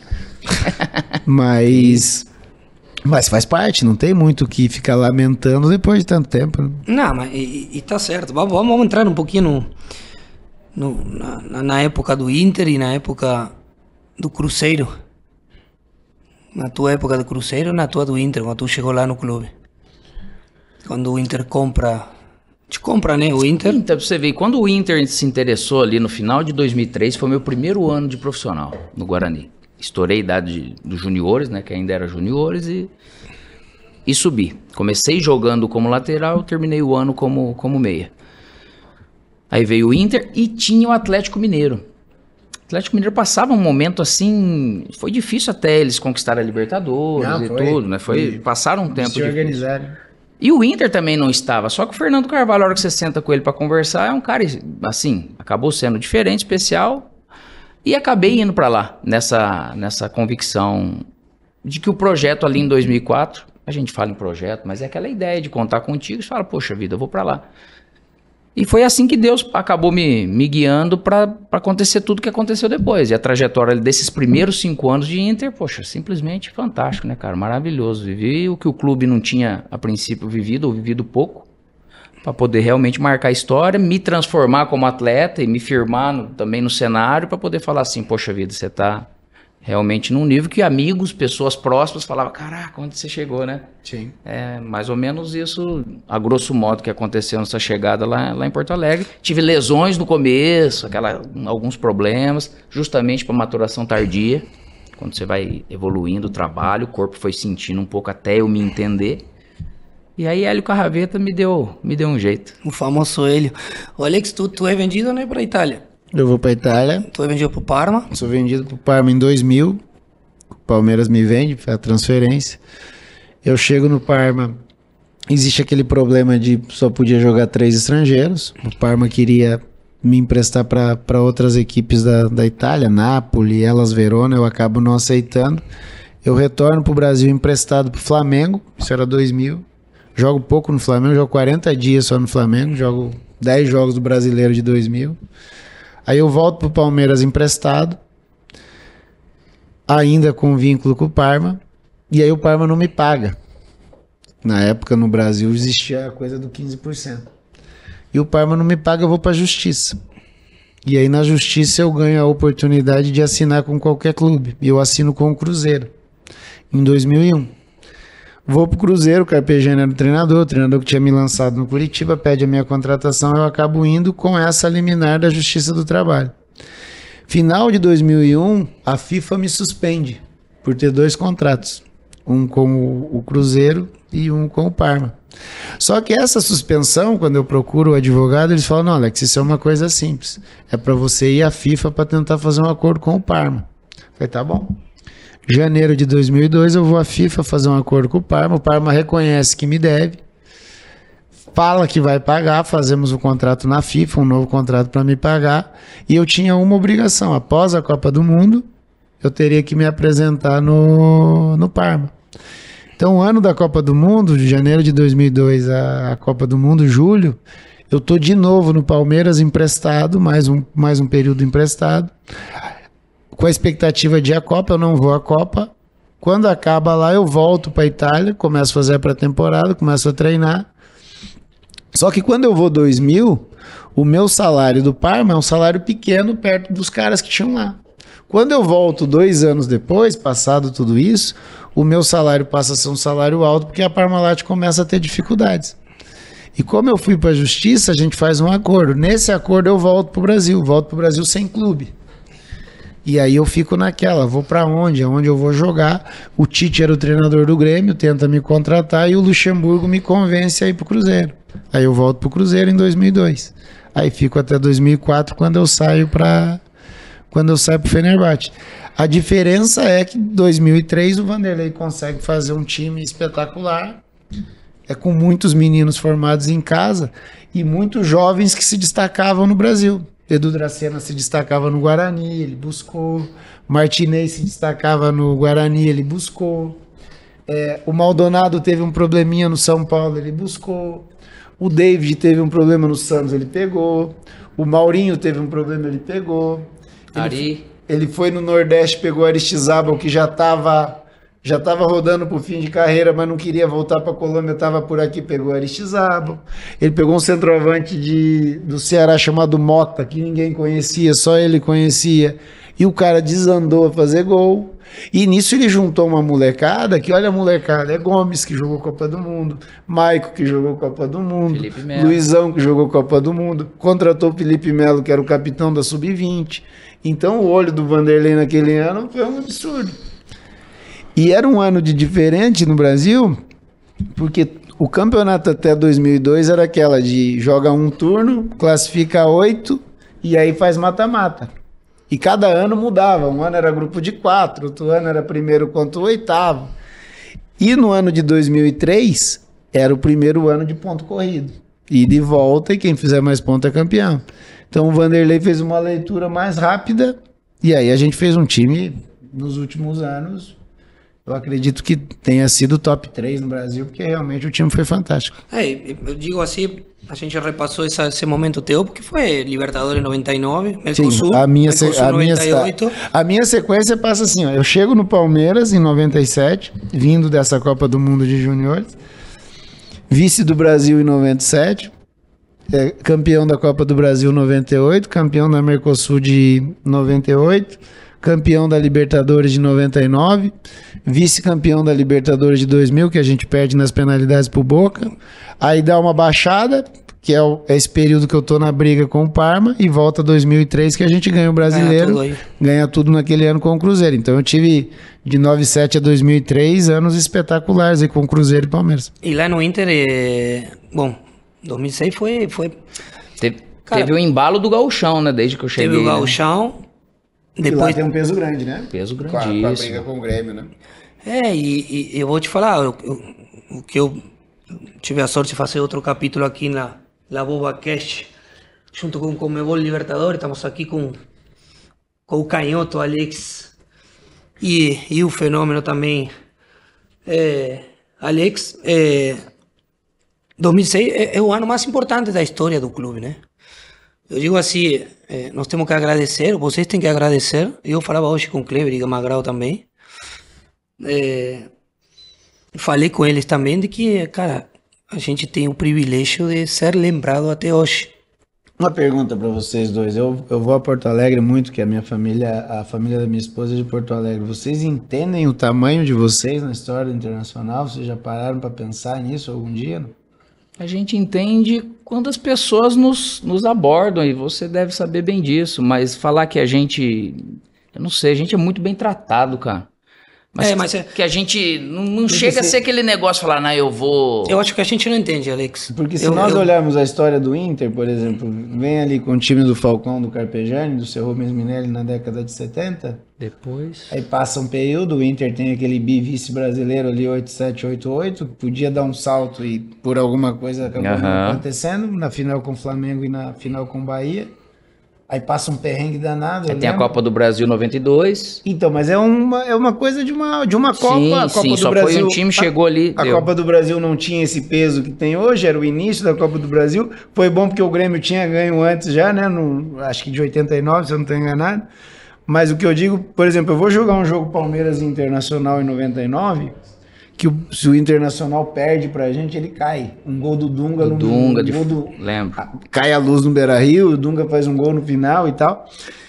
E 2001 também teve um probleminha que quase cai, alguma coisa assim. De repente chega a turma de vocês e É, a única infelicidade de vocês é que nacionalmente vocês não conseguiram vencer. Infelizmente. Mas internacionalmente vocês venceram tudo. tudo. É, É grande, né? A história é absurda. É, eu acho que, é- pelo menos, tô falando da, da, da, do teu ano aí, 2006, eu não tem dimensão, o, título mais importante na história do clube, tu tá no Mundial, tá na Libertadores, e depois a Sul-Americana, A Recopa a Sul-Americana. Recopa Sul-Americana. Depois chegou eu 2008, mas tu tem a... Mas, Dali, assim, eu acho que o que, que é legal e, e- e a gente se sente orgulhoso, porque a gente pôde aprender o que, que é o clube, né? De torcedores que vendiam suas coisas, venderam suas coisas para comprar um tijolo e lá construir o Beira Rio, é uma história bonita pra caramba, da torcida, do Colorado e tal. O seu Pernambuco que estava lá, trabalhou, infelizmente mandaram embora e teve na, na, na inauguração do Beira Rio e depois veio. Todo esse sofrimento de uma torcida, aonde você tem seu maior rival, é, as conquistas que o Grêmio acabou tendo, principalmente nesse passado recente, a gente, queira não, era um peso muito grande jogar ali no, no Inter nesse, nesse período. E a gente vinha de dois anos de perder Sul-Americana pro Boca, que foram duas experiências gigantes. Só que era um time se formando, desde 2002 que quase caiu, de novo. O Klemer era remanescente daquilo. E depois veio o Murici e montou aquele 2003 começou a vir. Daniel Carvalho, Diego, Nilmar, e aí começou a se encontrar uma cara. Nesse, o, o Murici ele deu um start muito importante para aquilo ali, para aquele momento, né? E é ali que se convenceu alguns atletas, com o Fernando Carvalho e toda a sua equipe, lógico, um cara especial, fez com que a gente tivesse num momento especial num baita de um clube. E ali acabou, eu sempre usei isso, e eu acho pertinente que essa Libertadores 2006, ela, ela realmente ela liberta o clube para poder amanhã, ali na frente, ter jogador igual o do Alessandro. Eu nunca esqueço em 2008, no meio do ano, eu sendo negociado com o Al Jazeera, aí começa a chegar o Dali, Azul, o Magrão vem, volta o Daniel Carvalho. Falei, caraca, agora vai ficar gostoso de novo jogar aqui, sabe? Então acabou proporcionando, porque o Dali ele sempre foi grande. Você concorda? Sim. E eu, eu cheguei a perguntar pro Fernando Carvalho: Caraca, como é que você convenceu o Dali a vir pra cá? Aí, de repente, vem uma coisa assim que às vezes a gente não tem noção do, do tamanho. Não é diminuindo o Inter ou. Não é nada disso. Porém, eu acho que a importância, e é o que dá orgulho mesmo, é de realmente falar: Poxa vida, o Inter ele se engrandeceu a partir desse momento de grandes pessoas que tinham ali para assumir essa responsabilidade nesse momento. E que a gente tinha em Klemer, é, Fernandão, Tinga, um exemplo. Principalmente esse trio acabava liderando tudo que acabou se juntando para acontecer e hoje ser o clube que é. É, eu digo porque e, e, e, é, eu acho que, e falando de coração, eu acho que tu deveria ter saído de uma maneira diferente do nosso clube, entendeu? Tu merecia, pelo que tu representa para o Inter, ter saído de uma maneira diferente. Essa é a minha opinião. E a opinião do 99% dos torcedores, entendeu?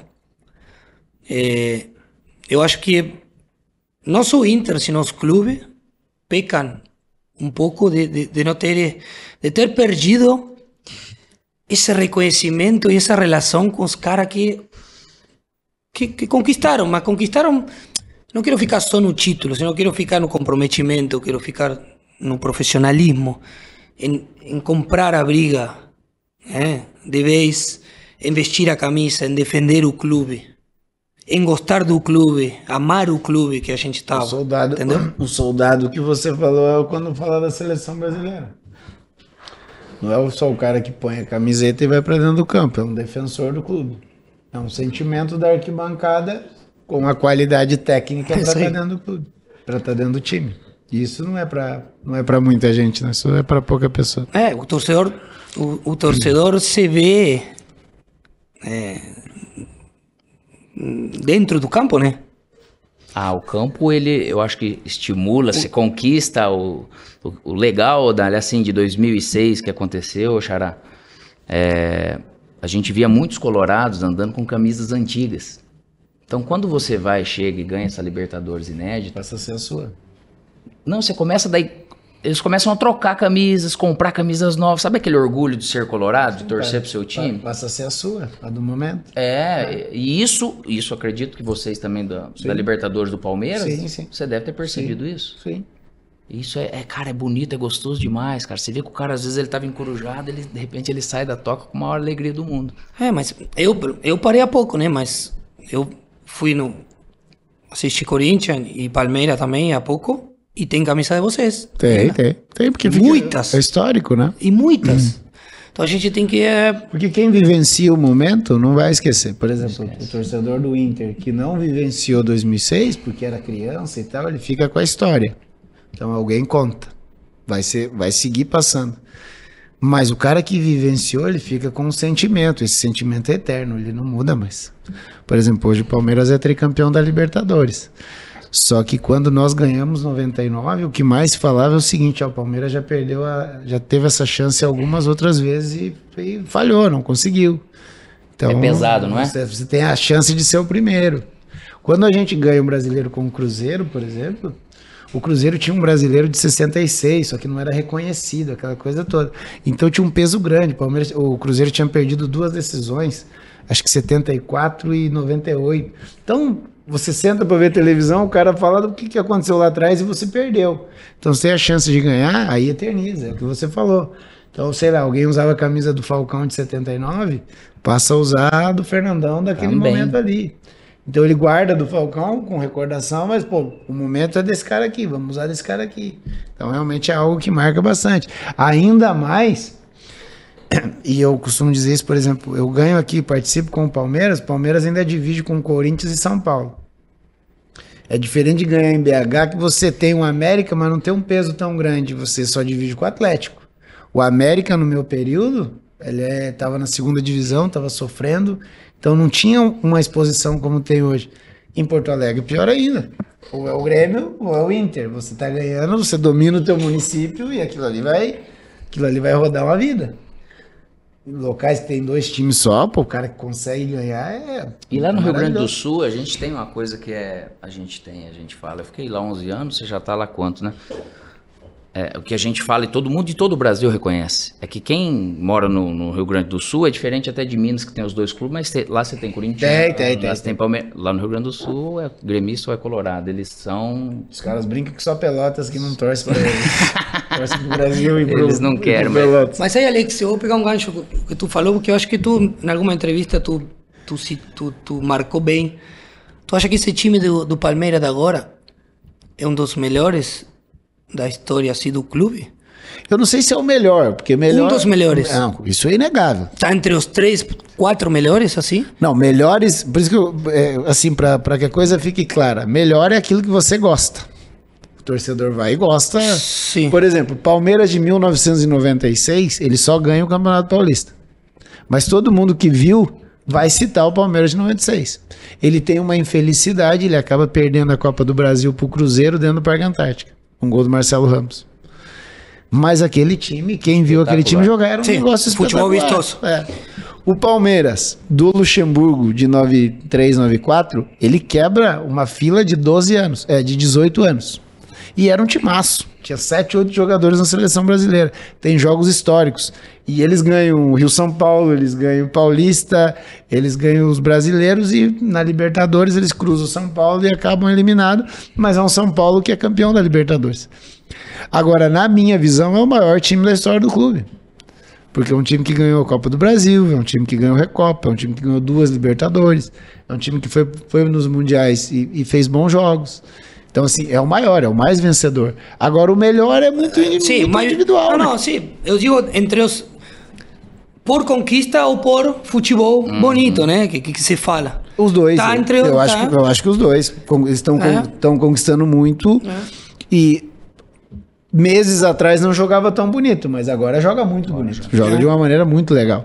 Então, na minha visão, se você for escolher três times do Tá aí. Palmeiras, sem dúvida nenhuma, Sabe eles por que, que eu digo isso? Porque Porto Alegre, e dito por muitos torcedores do Inter, nós fizemos parte, segundo eles, de um, de, de um dos melhores times da história do clube.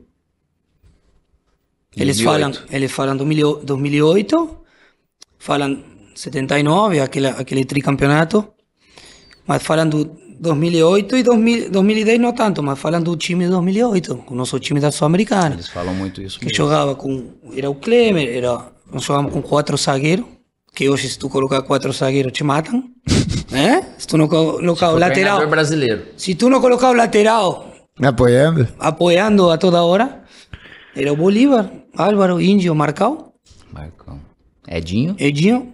Guina Azul Magrão. Guinha Azul Magrão, eu, tu e Neymar. É, E o no- time é numa idade boa, né? Nossa. Onde a gente, como falava Alex, jogava, podíamos jogar cada dois dias que queríamos Tranquilo. ganhar, queríamos competir, queríamos ganhar, queríamos ganhar, queríamos ganhar. Eu acho que é, é motivo de orgulho, né? Por isso que eu, eu peguei Claro. esse gancho, porque, cara, tu pergunta pro torcedor e nós estamos aí, entendeu? Então isso aí é- só faz... E, e o que marca é bem isso, é a questão do time, do jogo bem jogado, com aqueles atletas que tem. Era um time comprometido demais em 2008. Ah. Jogava-se. Não bonito, precisa falar nada, né? Era im- impressionante. Outras. Com um treinador, com um treinador que, Lógico, obviamente... Tite, ele Tite. Tem, tem todos os méritos Sim. dele nesse sentido, né, cara? E, e aí o pessoal pergunta, às vezes eles tentam me colocar numa enrascada, o time de 2006 ou de 2008. Cara, 2006 ele vai ter que ser reconhecido como um dos melhores, era que ele era um time fudido, cara. A questão do Tinga eu jogava é, admirando a questão do Tinga. O Nego Tinga, você, você pegou ele, você sabe o que eu tô dizendo.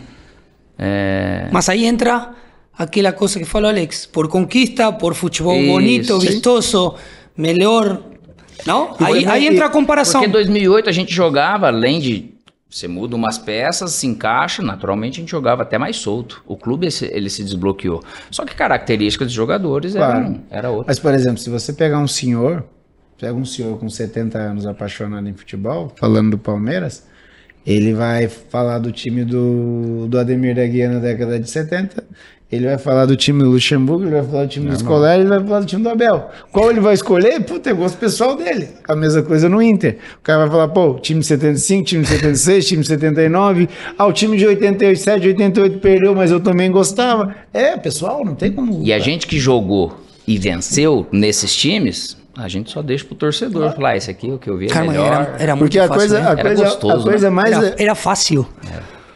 Eu, eu vivi agora esses últimos quatro meses e É outro jogo, né? é outra, É é outra outro coisa. jogo, é outro esporte. É outro, É é outro esporte. esporte, é. Mas eu não, eu, eu, eu evito, mas eu eu não consigo evitar a comparação da nossa época, entendeu? Sim, sim. Porque eu volto atrás e falo, cara, eu não precisava falar nada. Eu precisava só jogar. A gente se defendia, a gente jogava, a gente se respeitava. Não tinha ni- ninguém fora da linha. Todo mundo chegava ao horário, todo mundo treinava. Treinava como jogava, jogava como treinava.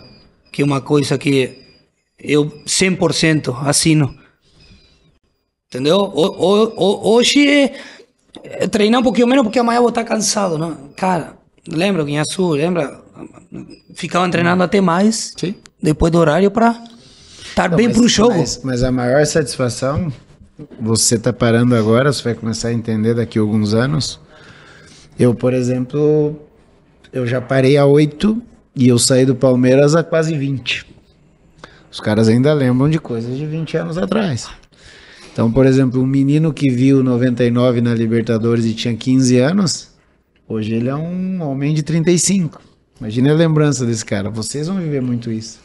Entendeu? Então, em 2006, quem tinha 15 anos, hoje já é um homem. Pô, o cara vai abraçar o Alex, vai te abraçar, vai abraçar o outro, vai contar a história. E é isso que fica.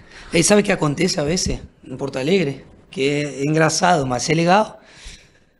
O pai fala pro menino, vai tirar foto com o Dali.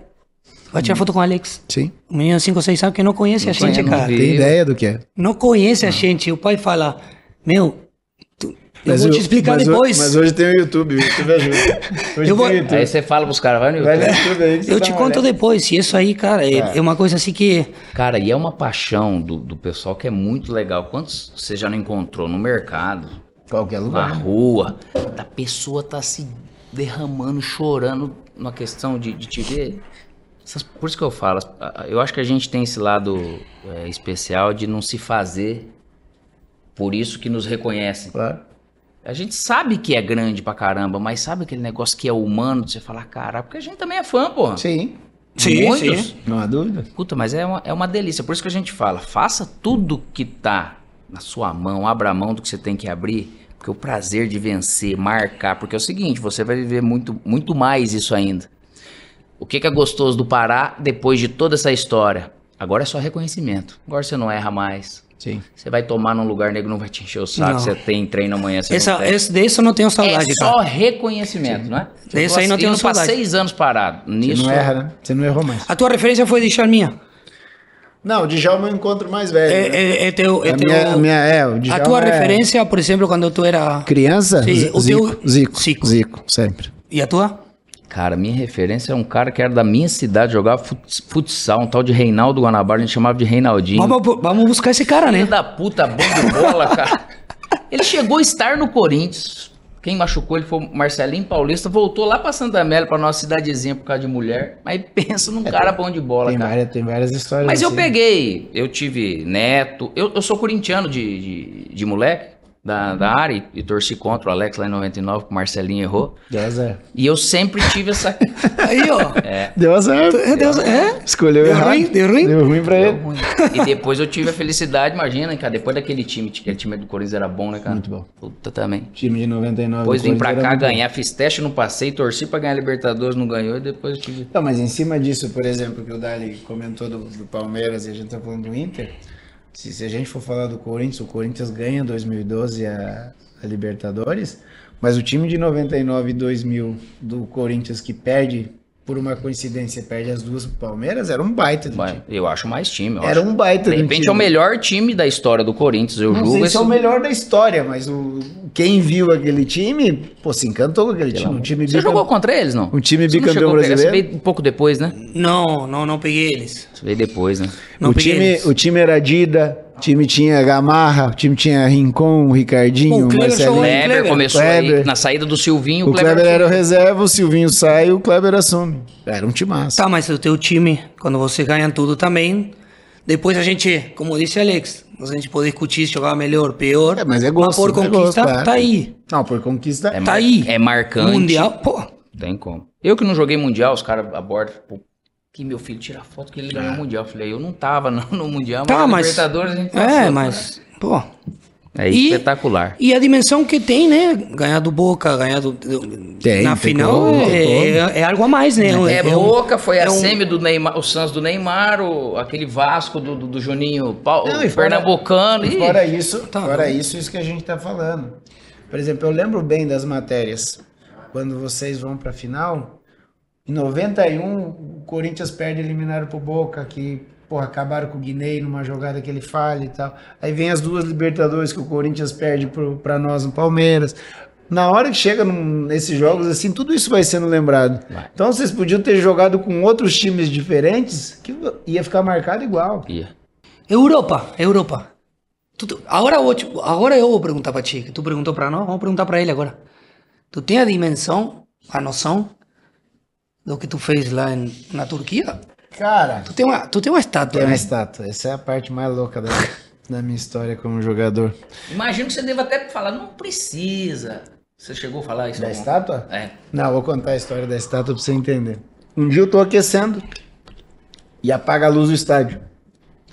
Quando apaga a luz do estádio, joga um holofote na boca do túnel e entra um senhor pequenininho abraçado com o presidente. Mas senhor mesmo, 80 anos. tinha. Aí eu viro pro capitão do time, isso tinha, eu tinha seis meses de clube. Falei, pô, deve ser importante, né? Quem é esse senhor? Ele vira pra mim e fala assim, ele é o maior artilheiro da história do clube. Maior jogador do futebol turco. Falei, ah, legal. Depois quero conhecer. Acaba o jogo, me apresento pra ele e tal, e o tempo vai passando. Num belo de um dia, esse senhor tem uma estátua. Os caras levantam a estátua dele numa praça. Nós vamos lá, assistimos e tal, bonito pra caramba. O cara fez um discurso. Aí passa, sei lá, um ano e meio, dois anos, e eu fazendo gol, gol e gol e gol, e sendo campeão, e sendo o melhor jogador e tal. Vem um neto dele e fala: Meu avô quer almoçar com você lá na casa dele. Falei, claro, vamos lá. Só que ele morava numa ilha. Ele morava em Istambul, tinha que pegar um barco e até a ilha. Não tem carro na ilha, só anda de carroça e tal. Falei, vamos. Marcamos um dia, fomos para casa desse senhor chamado Lefter. Quando eu chego lá, virou um evento. Tinha imprensa, tinha todo mundo, e a gente senta com o senhor e come, a imprensa tudo vendo, ele vira e fala assim: Se eu tenho uma estátua, ele tem que ter. Porque eu joguei lá atrás. Uma Depois de quanto tempo que você tava ali? Dois anos. Ele tem que ter uma estátua. Só dois anos, hein? Ele tem que ter uma estátua. Eu falei, cara, esse cara tá sendo educado comigo, né? Pra eu me sentir bem. Aí fui embora. Passa um tempo, tô um dia lá no centro de treinamento treinando. Os torcedores, o grupo, os grupos de torcedores vieram e falaram, Alex, é, nós vamos tirar tuas medidas. Falei, porra, só um alfaiate agora quer tirar medida? Mas você tem que se vestir como você se veste no jogo. Pô, fui lá, Xará. Roupa de jogo, faixa de capitão no braço, caneleira, chuteira. E o cara tira a medida daqui, bate foto ali. Falei, mas o que, que é isso? Nós vamos fazer a tua estátua. Você merece uma estátua. Falei, ah, palhaçada, zoeira. Isso não existe. E foi indo, foi indo, foi indo. Num belo de um dia, o cara falou assim, Alex, vamos inaugurar a tua estátua no dia tal. Falei, caramba, esse negócio é sério mesmo. Aí tem uma tem um ataque terrorista na divisa. Na, na divisa Turquia-Iraque. Aí apaga, o país todo meio é, em luto e tal, cancela. Falei, cancelou, esse problema todo é muito maior, então não vai acontecer. Passa mais seis meses, era meu aniversário, dia 14 de setembro, os caras, vamos inaugurar no teu aniversário. Falei, não, não dá, tem jogo no meu aniversário. Então nós vamos inaugurar um dia antes. Aí a história virou verdadeira. Então o cara, o Leftero, o senhor que era o maior jogador da história do clube, ele levanta essa história, os torcedores compram, eu sigo jogando, dois anos e meio, três anos depois, os caras vão e, e levantam a estátua, que é algo surreal, não tem como explicar. Então, se você me pergunta do tamanho, eu tenho, eu tenho a noção, estudando a história do clube, que nós tivemos um período espetacular, como vocês tiveram no Internacional. Só que o que, que me ajudou nesse período? Os caras, os caras grandes do passado, os caras me valorizaram muito. Os caras me davam muita moral. Então eles tinham lá o que eles consideravam dos top 3 maiores jogadores do clube. Os caras, não, ele, porra, é do mesmo nível que nós e tal, ele merece e tal. O torcedor foi comprando isso e virou um negócio gigantesco. Realmente é difícil de explicar. É, é, são coisas que, cara. Que legal, né? Porque os antigos, cara. E que todo- história, né? Não sei se todo mundo sabe essa história, mas já ficou aqui no podcast de La Boba La Boba. exclusivo. Mas eu, você ia, você ia falar sobre os ex-jogadores, é isso, né? Eu sou um cara que eu só tenho que agradecer os ex-jogadores. Aí, pra você ver. E, normalmente Eu são chego, vaidosos, eu né? che- então, eu chego no É. Curitiba, eu chego no Curitiba, eu sou treinado desde criança pelo maior jogador da história do clube. Então o cara virou meu amigo. Eu chego no Palmeiras, os caras começam a me criticar, quem me abraça, me põe no colo e fala, deixa comigo, é o Ademir da Guia, que é o maior jogador da história do clube. Quando eu chego no Cruzeiro, maior jogador, um dos maiores, né? Porque no Cruzeiro é engraçado que os caras falam, Tostão e Dirceu Lopes parece uma pessoa só, né? o Dirceu Lopes que frequenta o clube, ele me abraça. E o Tostão, que é um dos maiores colunistas do futebol brasileiro, só fazia coluna a meu favor. Então esses caras, os ex-jogadores, me protegeram nesses clubes. Então, assim, eu, com os ex-jogadores, eu só tenho que agradecer, porque a rapaziada realmente me protegeu, tanto aqui no Brasil quanto lá na Turquia. E é verdade o que tu fala, né? Porque são vaidosos, né? Tem alguns, O jogador já é por tem si. alguns que parece que não. Acho que não torceriam nunca pro clube é, conquistar algo pra eles ficarem naquela coisa, sendo que quem fez algo pelo nunca vai ser esquecido. Só vai acrescentar alguns na prateleira, Claro. concorda? Só, você vai aumentar. Vai aumentar, né? Aumenta, mas não, não- ninguém vai Se sumir, né? aumentar é porque o teu clube tá ganhando. Claro. Que a coisa tá Que bem. bom, né? Impressionante. O cara falar que gosta do clube, cara, você já escreveu sua história. mano. Você não seguir torcendo por ele, você não precisa. Ah. Eu vou perguntar, não vou perguntar só um. Eu vou deixar pra vocês para não colocar vocês numa saia justa aí. Os três melhores treinadores que tiveram O meu é fácil. O meu é, o meu é bem fácil. O melhor que eu tive foi o Luxemburgo. no Lucha. É. Até porque uma relação pessoal que eu tive com ele, ele salva a minha carreira, né? Porque quando eu tenho a briga com o Parma, quando eu tenho a briga com o Parma e eu retorno pro Brasil, eu retorno em baixa mesmo. Tinha acabado de perder a Copa do Mundo, a coisa não acontecia bem e eu precisava me recuperar. E o treinador daquele momento, o treinador que acreditou em mim, é, e, e acredito eu que tenha sido o treinador que melhor reconheceu a, as minhas características, aquilo que a gente falou. Porque o Vanderlei fazia uma coisa muito boa, que era valorizar o que eu tinha de bom e esconder os meus defeitos. Porque o meu jogo tinha muito defeito. Mas ele fazia questão de esconder. Ele escondia os meus defeitos. E ele valorizava muito aquilo que eu tinha. Potencializava. Potencializava aquilo que eu tinha de bom. E na sequência vem o Zico, que era meu ídolo de infância, e ele acaba sendo meu treinador. E um terceiro treinador, o Carpegiani, que é, olha um moleque de 17 anos e fala: vem cá, vai jogar. Vai jogar. É, e eu lembro de uma frase do Carpegiani, é legal o Carpegiani ter uma relação com, com o Internacional. Ídolo. De- de Um vocês, dos né? maiores ídolos do clube. O Carpegiani vira pra mim e fala o seguinte: é, Tchê, futebol se resume a duas coisas: a saber jogar bola e a ter personalidade. Saber jogar bola, eu já vi que você sabe. Agora eu vou te dar a chance de mostrar se você tem personalidade ou não. Isso para um moleque de 17 anos é, não é tão simples assim, né? Então, com essa valorização, a minha carreira começa. Legal. Tem três aí? Cara, Tem, tem. eu peguei, eu peguei os três, acho que melhores ou entre os melhores dessa última geração. Eu não tive essa felicidade de trabalhar com o Luxemburgo, mas eu peguei Murici, Abel e Tite. Só que eu não posso deixar de falar de um cara chamado Kiko. Tu tem esses. Desculpa, né? Mas tu tem. Tenho, cara. Tem uns dos caras assim meio escondidos, né? Por que que eu falo? Esse cara foi meu treinador. Ele foi treinador no Guarani na base. Quando a gente foi pro pra Pirassununguense, que foi uma parceria do Guarani, que o Guarani tinha muito jogador, cara. Era a sexta divisão de São Pensa num, num treinador inteligente, competente, de treinamentos bons lá em 2001. Eu não posso deixar de falar. E já falei isso pra ele. Eu Falei, eu tenho certeza que se você sentar com o Tite, você acrescenta algo pra ele. Com o Abel, com o Murici, mesma coisa.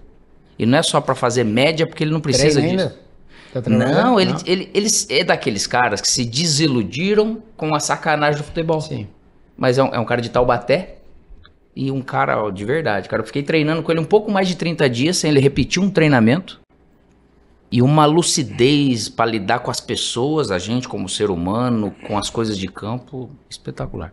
Ô, Alex, o mais, o mais tu que já exerceu, né? ou Tá, tá trabalhando de treinador, o mais difícil é ser justo e nas, nas tuas decisões.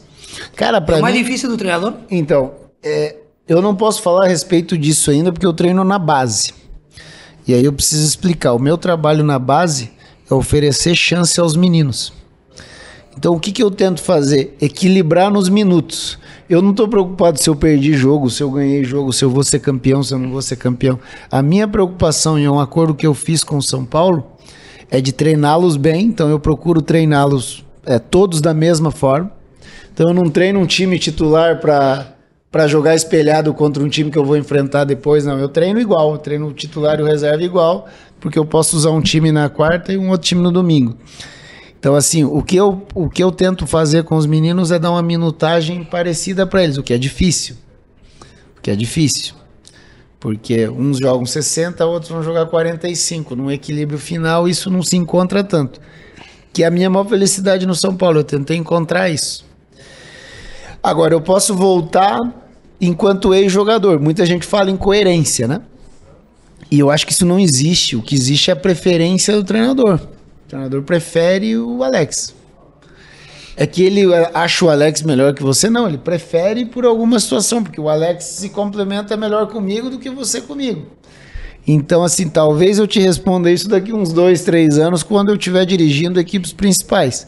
Hoje eu posso dizer que eu fui justo com todo mundo, porque é simples. Eu falo, Alex, amanhã você joga 45. Se você fizer três gols, você vai sair, sair aos igual. 45.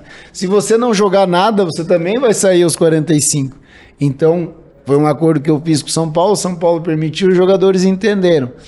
Mas é, em equipes principais, eu acredito que seja, seja diferente. Essa é uma resposta que, é, nesse momento, eu não consigo dar. É, e, e vai de encontro com o que nós falamos anteriormente. É, Tu, tá, tu, tu é treinador da Sub-20 e o passo prévio ao profissional. Sim. Então os caras têm que chegar quase pronto, prontos. Para É, dar, eu- para eu- dar Eu, por exemplo, eu peguei um ano em que eu encontro São Paulo que o discurso era o seguinte: é uma meninada que não vai chegar no São Paulo. É uma meninada que não tem condição de jogar no São Paulo. E eu ouço esse discurso do São Paulo, os caras que me contrataram. A geração boa é a próxima, eles falaram. Falei, tá bom, vamos ao trabalho, junto com a molecada, e falo, ó, o discurso do clube é esse. Só tem um jeito de a gente reverter isso, trabalhando, dia após dia. Acaba o ano, sobem 12 jogadores. E hoje tem dois ou três que estão no bolo do Rogério a todo tempo. Tem um que está no Arsenal na, na Premier League. Ah, Alex, você é um milagreiro? Não, eu mostrei para os caras o seguinte: vamos trabalhar, vocês acreditam nisso aqui, vocês acreditam em trabalho, vamos trabalhar. E subiram. A geração que era a próxima, que é a geração talentosa que eles disseram, nós estamos sofrendo agora. Porque o nível de trabalho da anterior era muito maior que essa. E, e aí uma coisa importante: o nível de maturidade da anterior era muito maior do que essa. Então, essa vai chegar, vai, porque são talentosos, eles têm condição, estão aprendendo, eles vão melhorar. Só que eles vão melhorar daqui um ano e meio, mais ou menos. Aquela passada, como estava apanhando, apanhando, apanhando, os caras, opa, é a nossa chance, vamos trabalhar. E, e foram embora. E eu acredito que aquilo que o São Paulo pediu para que a meninada chegasse no time de cima numa condição melhor, eles, eles chegaram. Chegaram prontinhos? Não, não chegaram, porque até vai demandar tempo, que é individual, né? Cada um vai chegar num, num momento. Mas o principal é o seguinte, que é uma molecada, que é aquilo que você falou do teu time no Internacional. Compromissado em fazer a segunda ser melhor que o domingo, a terça ser melhor que a segunda, de trabalhar, de trabalhar, de trabalhar, de trabalhar. Então é uma molecada que eu acredito que vai se dar bem aí na, é como jogador de futebol. Da tua passagem pela Europa, não, que não nós falamos, não, acabamos não falando, lá na Rússia. Cara, a Rússia foi uma experiência espetacular. Depois tu foi assim. pra Arábia, né? É, depois, Tu foi pra... depois da Libertadores com É, o Corinthians, foi aí eu lá depois- já fui pra esse fim de carreira atrás do dinheiro apenas e teu, e, enfim. E aí tem. E a história foi ruim também, porque eu perdi o Mundial com o Corinthians e, e não fiquei o tempo que eu queria, não ganhei o dinheiro que eu pensava que ia ganhar, e enfim. Mas a, a- essa ida pra poder começar a pisar nessa coisa, antes eu falava até, falava, cara, Ucrânia e Rússia eu não vou nem a pau, velho. Deve ser muito foda, né? Tá bom, acaba aquele, aquele 2008, indo pra seleção, e aí, com- aí vem o mercado russo. E feliz demais porque veio através do Valery Karpin, né? Que é um, era um jogador histórico lá na, na, na Rússia. Ficou 11 anos na, na, na Espanha e jogou... Celta, né? No Celta. O Silvinho jogou com ele lá, a Doriva jogou com ele. É, e hoje ele é, sele- é treinador da seleção é, da Rússia. Ele foi meu diretor, me contratou e depois virou meu treinador lá e a gente também fez uma amizade muito grande. Foi o que facilitou que eu encaixei muito bem com ele, com o time dele, mesmo sem ainda falar línguas, que lá o- é os atletas que escolhem quem vão ser as três lideranças e eu acabei entrando numa dessa. Então lá deu tudo certo. Fui muito bem tratado. A vinda de lá para cá pro Brasil teve teve um pouco de dificuldade e já faz um tempo que eu desativei meu Instagram, mas eu recebia muita coisa do, do povo russo, dos torcedores do, do, do Spartak. Lá me deu oportunidade de pisar e disputar a Champions League, a primeira fase, é, de disputar a Europa League hoje, que antes era a UEFA.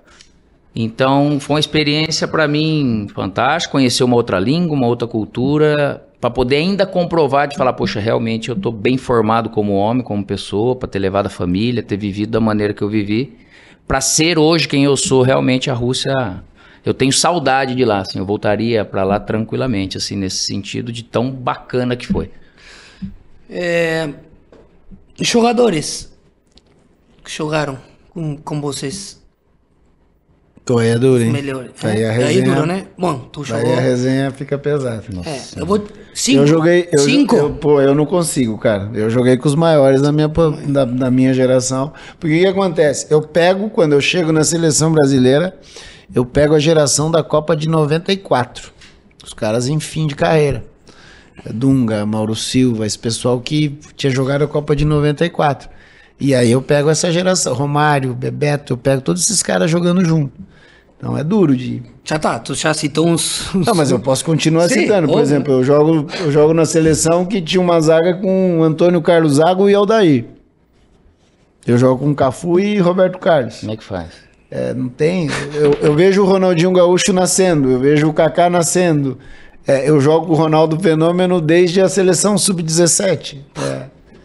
Então é duro. É, eu, sinceramente, não. Tem um especial nisso. Qual? Perdigão. Perdigão eu jogo desde 10 anos de idade. E é verdade que você foi Jogo, banco né? até pro Perdigão Não, na seleção, não? Perdigão. Aí não. Ele fala isso? História. Vou contar, vou, vou- vou- vou contar uma história. E de novo, e de novo, e de novo remete ao, remete ao internacional. Nós vamos, nós vamos jogar a Copa do Mundo de Juniores. É. O Perdigão tá na briga pra tá na briga para ser titular do time. E a briga do Perdigão não é comigo, a briga do Perdigão é com o Odair. O Odair. Oda, aham, aí. Aí, ó, aí. Aí o Papito, Papito. mas Papitinho veja- teve no nível, hein? Papito. Mas veja a diferença. O Odair era um volante 5 mais marcador e o Perdigão era um 8 que, puta, o Perdigão jogava muita bola. O Perdigão, eu brinco com ele que ele passava dois, três anos sem errar um passe. Hoje não, pô. Hoje os caras olham ele e acham que ele é um personagem. Ele assumiu um É um personagem. Leão Marinho, esse pensa. É. Mas quem, por exemplo, eu conheci o Perdigão em Curitiba com 12 anos de idade, a gente foi adversário, ia na seleção junto. O Perdigão era, jogava muita bola. E numa última, num momento final, o Toninho Barroso, que era o nosso treinador, faz a opção pelo Odair. Mas a briga dele era com o Odair. A minha briga era lá com o Pedrinho, lá na então, frente. ele não se envolvia perto da Não, 10, não, não. O Perdigão fez um gol na carreira dele. e olhe lá ainda. Diga uma lenda. Perdigão é uma lenda.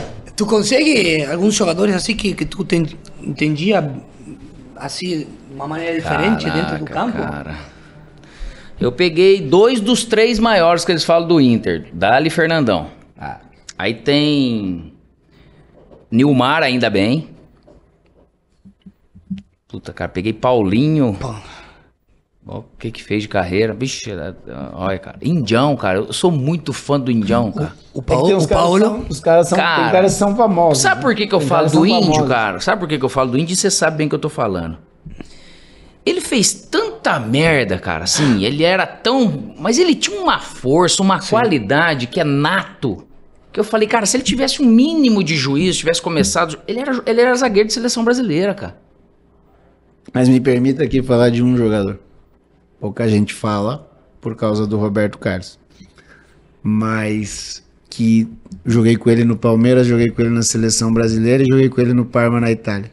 Que era o Júnior lateral esquerdo. Não sei se você vai lembrar, jogou no Palmeiras, jogou no Atlético Mineiro, jogou no São Paulo. Campeão do mundo em 2002 na reserva do Roberto. O que esse cara fazia no dia a dia de treino, o que esse cara fazia no- nos jogos era assim: nos apertamos, dá a bola pra ele, que ele se vira e ele resolve.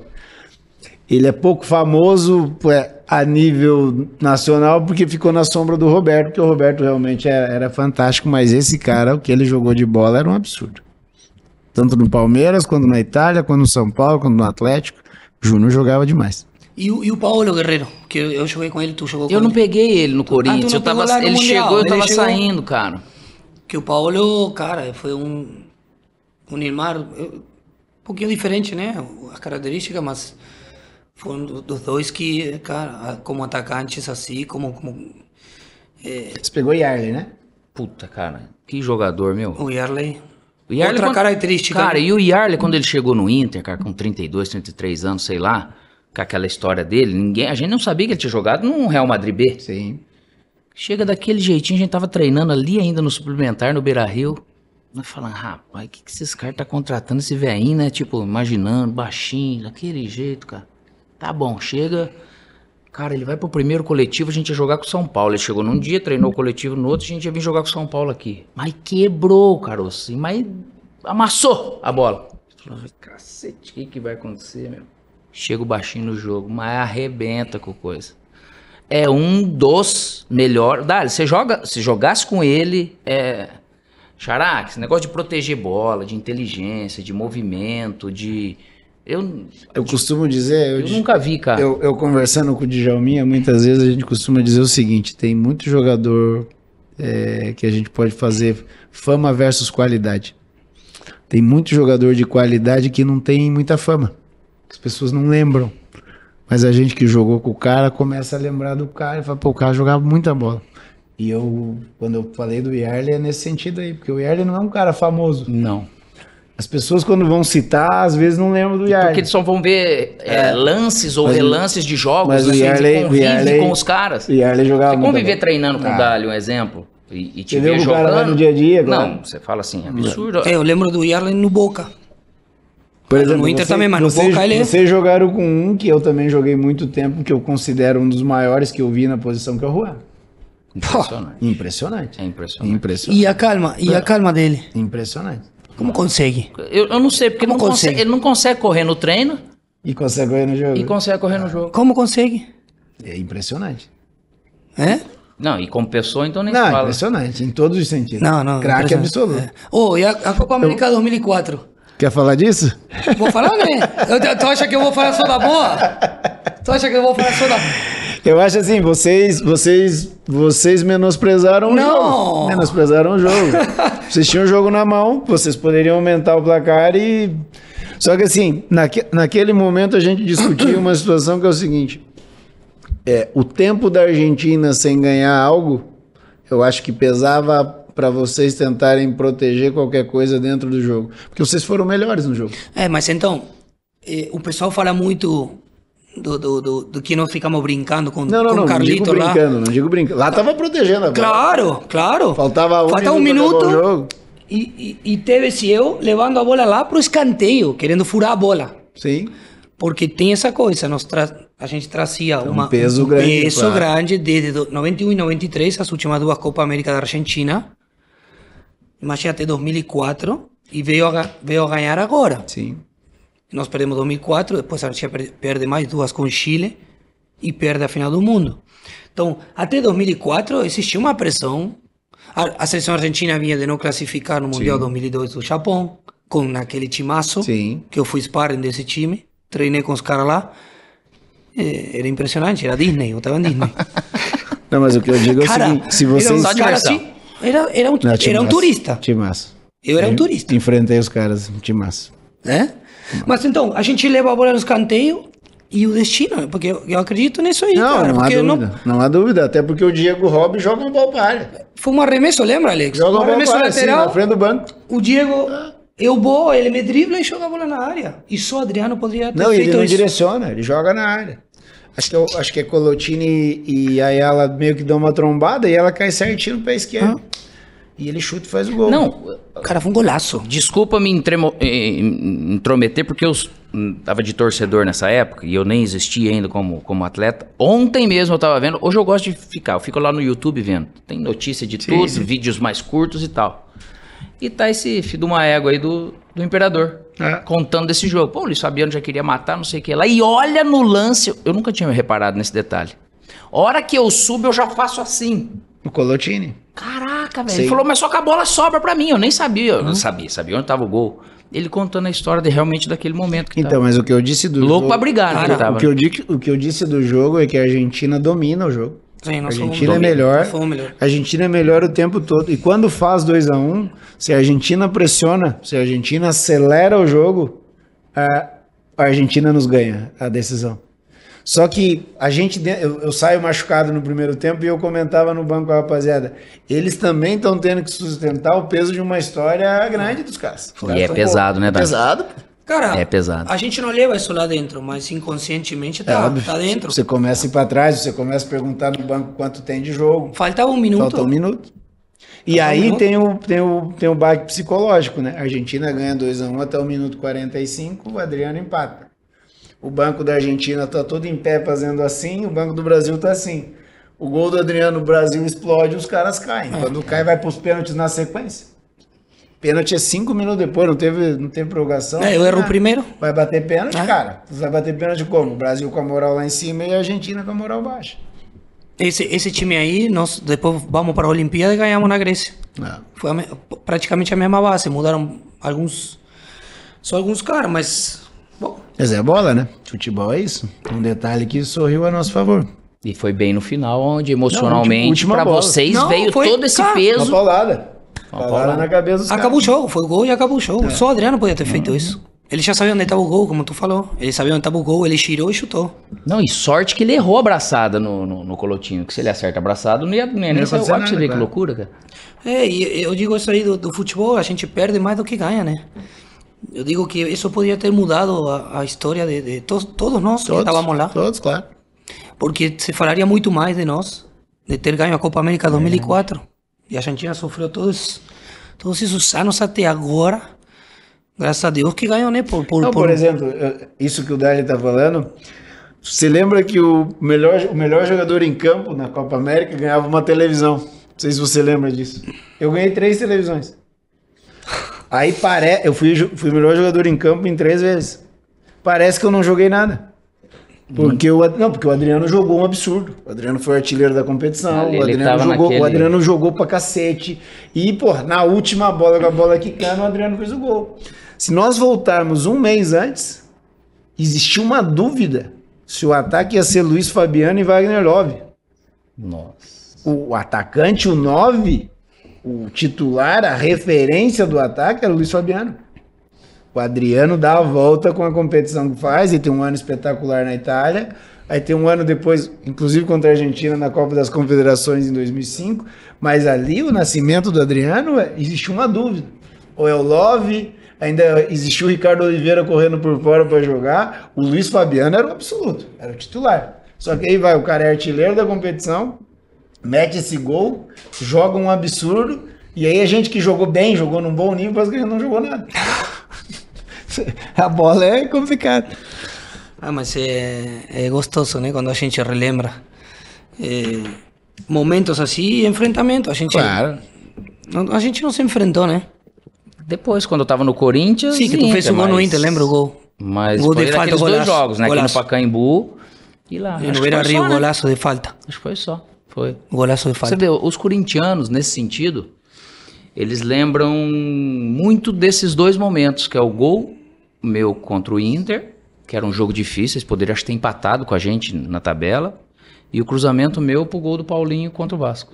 Que naquela Libertadores acho que foram sete assistências minhas de falta, assim. Mas essa com o Paulinho e esse gol do Inter é o que ficaram marcados os 14 meses que eu fiquei no Corinthians. Bom, vamos, vamos, vamos. Esse é um joguinho. É a parte final já do nosso podcast. De repente, essa foto, Foram pessoal eles? aqui da Comebol foi. Tá não bom. tem nada a ver com essas fotos. Ah, né? vamos- vamos lá. duvido que não. Quem começa? Se o- se- ainda mais se o. Né? Você é mais velho, você começa. Quem é que começa? Caralho. Tu é mais velho? Ô, olha pra você ver, cara. No Se eu tirar a boina, vão falar que eu sou mais velho. Começou a jogar em Não vou tirar. 96. não vou tirar. 96 eu tava tirando a Cinco, fralda, cinco. cara. Sim. Aí 95, cara. Como é que faz aqui primeiro então? Só Tira. tirar a primeira. De repente a gente já falou de alguns assuntos, mas. Tu mostra aí na. Pessoal. Que isso, quem é esse rapazinho aí, ó. Cara, isso aqui sabe o que, que é legal? Você marcou ele? Você conseguiu? E esses, esses enfrentamentos aí, canhoto? Caraca, isso aqui é, muito fera que meu, meus filhos, e aí tem o, o Lucas, o mais velho, não é tanto futebol e o Theo o pequeno é. Daí teve uma vez, morando ali em Porto Alegre ainda, eu acabei envelopando a- uma cervejeira, Sim. né, e a, a Paula, a esposa, acabou fazendo com algumas fotos da minha carreira, né? cara? E tem uma dessas. Aí ele ficava louco e me perguntava várias vezes, "Mas o que, que você estava conversando? Eu lá vou lembrar que eu estava conversando com ele. Alguma merda que ele deve ter feito. né? Era, era bom, bom Pô, vou- enfrentamentos, Deixa eu né? te falar, aqui, Jogava direitinho, né? não. Meu Deus. Cara. Nessa época. Que foi o primeiro. Eu lembro o gol contra o Inter que fez. Meu Deus do céu. Na Ô- Vila? Ô, Dali, aqui, Xará, que foi o primeiro jogo da semifinal. Eles atuais campeões. Muriçoca, Zacaria tava lá no banco, né? Já já estavam mais tranquilos. Cara, o que ele arrastava era brincadeira. Esse, muito grande. né? não, é, velocidade, técnica, juízo, é, tinha tudo, tá. E já campeão, que facilitava ainda. E a gente armou a, a famosa tocaia pra marcar ele, que era Alessandro por trás, Jorge Henrique pela frente e o Paulinho ficava aqui. E eles, ele ainda tinha a companhia do Ganso Elano. E Borges. Borjão era duro naquela preocupação, perto da área e tal. E eu normalmente, como tinha o Paulinho aqui, era Ralph, eu sempre voltava pra fazer um, um lado esquerdo. Mas eu era o meio, era o 4-2-3-1 e a gente variava. Esse jogo eu tive que vir pra cá. Esse jogo eu acabei roubando umas três ou quatro bolas dele porque ele passava pelos três. Então isso aqui é um momento É im- impressionante. Não, impressionante Nessa o que, época. ele, o que ele jogava, o que esses times do Santos com Arouca de trás. Pelo amor de Deus, cara. Ali foi mais uma experiência bacana de, de ver da onde o cara saiu, pra onde veio e tem essa lembrança ainda do, do menino Ney. É. Momento especial. Aí, Aí tinha cabelo também, cara. conhece? Rapaz. Isso aqui é final do Mundial. Aqui, aqui, ó. Olha. Aqui? Ó, você estrava, meu, chuteirona. Manchester aí, ó. Aqui, ó. Isso aqui era um zagueiro francês chamado Silvestre. Final, Aí, com, final com o Manchester em Tóquio. Esse menino, a gente já tinha se enfrentado na, naquela Copa do Mundo Sub-20. Ele era o zagueiro da França.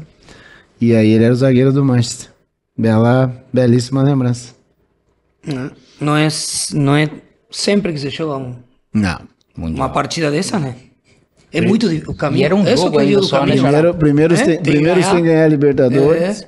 É, Um jogo só. E outro, e era um jogo só, E um né? jogo só, é. Já chegava e ia direto. Chegar É a um jogo só. Difícil. Ah, Vamos na segunda? Bora.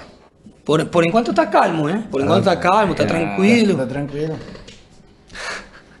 Aí ele, mas é cabeçudo e cabeludo. Que maravilha. Aí, 2,10, ó. Aí, ó. Lembra? Eu, eu sei qual, aonde que é isso aí. Tu sabe essa foto? Isso aqui é do jogo do Jogamos Boca? muito, claro. É lá na bomba? Na bomba. Caralho, velho. Lembra? A minha, a minha jogos, assistência no segundo gol. Nossa, eu te dou. Para ti, Fala, ó. vai, vai. Você dá no meio da perna do, Não, meio da perna. do cara. Você Como Foi o quê? entendia, né? Quartas? Quartas de Foi final. quarta de final, Quarta sul-americana. de final. A gente começa com o Grenal, lembra? Começa, Começa com o Grenal. Um bem Grenal a- que, que de repente o pessoal não E- dava e você- importância. Foi antes das oitavas, lembra? A Foi primeira sua fase. estreia, não foi? Claro. Grenal. Eu estreiei Você com o Grenal. jogou com o Daniel. Sul-americana? Não, já estreia fazendo gol. No Grenal? homem Grenal. Ele indião, ó.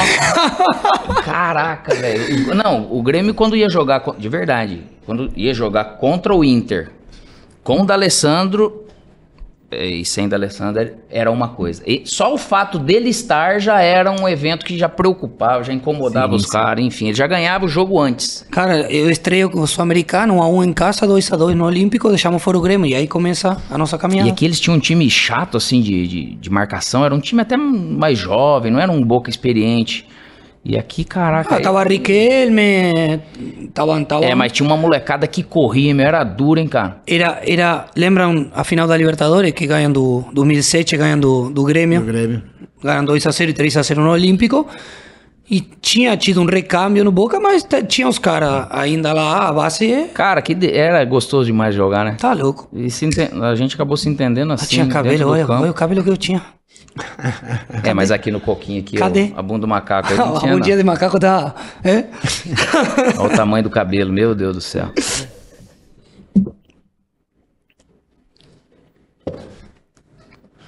Falo eu ou fala você, Xará? Aí, ó. Imagino que deve, deve, ter, deve ter sido um golaço. Nada, né? Ele, né? Consegue ver aí? Aí, ó. Isso aqui é Um 2002. pouquinho mais, tá vendo? Um pouquinho mais, e- mais aqui, Alex. Aí, aí, aí. Palmeiras e São Paulo em 2002. 12 chapéus. Menos. 12 não, só dois. Um na linha de defesa e um no Rogério. E aí acaba fazendo gol. Era o Rio São Paulo da época, né? Que era pesado, não tinha estadual, não tinha nada. Era pré-Copa do Mundo, então valia muito, tinha uma expectativa grande. Então é o gol mais bonito que eu fiz, realmente é uma lembrança espetacular. Ah, o, saiu o- com o Rogério, não se fala disso? ou- Fala, várias vezes. O Brincando Rogério, assim? O Rogério, foi, o Rogério foi muito cavaleiro na época, foi o primeiro cara a dar parabéns. Ah, Hoje, quando a gente se cruza, alguém sempre lembra essa brincadeira, ele leva na boa. Até É? porque, pô, se se coloca no lugar do goleiro, o goleiro não tem muito o que fazer, né? Não é mérito Você do sai cara, cara- só bate você- palma e deu. Você sai, você sai com a bola dominada, o que, que o goleiro vai fazer? No máximo ele vai fazer um pênalti. né? Ah, no máximo ele falou que filha da puta. né? Que ele vem pensando, Tinha ah, que ter dado- abafar, né? vou falar, Mas eu joguei bem alto essa bola pra não, Não, ter e você esse pegou abafo. meio, meio É. karatê aqui de lado, hein? Tinha que ter dado uma voadora, deve pensar ele agora. Não, e Você vê aqui essa o Roger- foto, né? Aqui com a perna aqui no... Daí se for ver que o Rogério também ele tinha mais cabelo e já era menos cartucheiro também. Ele era jovem, né? É. 2002, né? O tempo passou. Ah, ele Vamos mandar um abraço pra ele que também, pô. tempo passou. Cara, Porra, Esse cara, é um monstro, esse né? mito Esse é é um impressionante. histó- tem história na Comebol Libertadores, tem, hein? Rogério, um abração pra ele. Você é um monstro. Vamos pra terceira? Vamos. Olha aí, rapaz. Quem tá Aqui eu me senti. Undershow. Anderson. O Anderson que comprou a fazenda cheia de búfalo, mas ele não achou nenhum até hoje. Caralho, que momento. De o verdade. Dungão, né? O Dungão. E, e legal porque quando ele me convocou, o- numa infelicidade, o Júlio tinha machucado, né, cara? E, nessa convocação, se eu não me engano, eu perdi minha avó. Foi 15 de novembro, materna. Minha mãe me ligou, putz, a avó não aguentou. Tal. Eu falei, ah, mãe, obrigado, parabéns pra ela, foi legal, mas Vou pra seleção. eu, não, eu já Já tava lá tava no hotel, você tá doido, cara. Mas enfim, eu cheguei na primeira convocação lá com ele, a gente foi no carro, Falei, ô Capita, como é que eu te chamo aqui agora, professor? Sabe, a gente brincando, porque ele é um cara agradável. A gente Sim. morava na Zona Sul de Porto Alegre. Vira e mexe, eu passava pela casa dele, ele morava fora do condomínio. Tava lá, jardinando. E ele sempre foi um cara dos passados que sempre valorizou, respeitou, torceu pela gente. Ele ia lá no Beira Rio. Então, um cara que eu tenho uma admiração, um respeito e uma gratidão, porque viver isso aqui, cara, é. Aqui o cara se sente gente, de verdade. Aqui ele tinha uma seleção já bem montada, assim, né, É. cara? Então é um cara. O momento gostoso, bicho. Se eu não me engano, isso aqui foi uma convocação de um jogo amistoso contra Portugal. O Cristiano Ronaldo veio, nós ganhamos acho que 6x2, 7x2, um negócio assim. É, ele foi meu treinador também, um cara sensacional. Ah, vocês ficaram até também muito cara sensacional, amigos. tem uma né? relação muito boa, um cara, Cara um humano. cara humano, simples. É, um cara muito gente boa.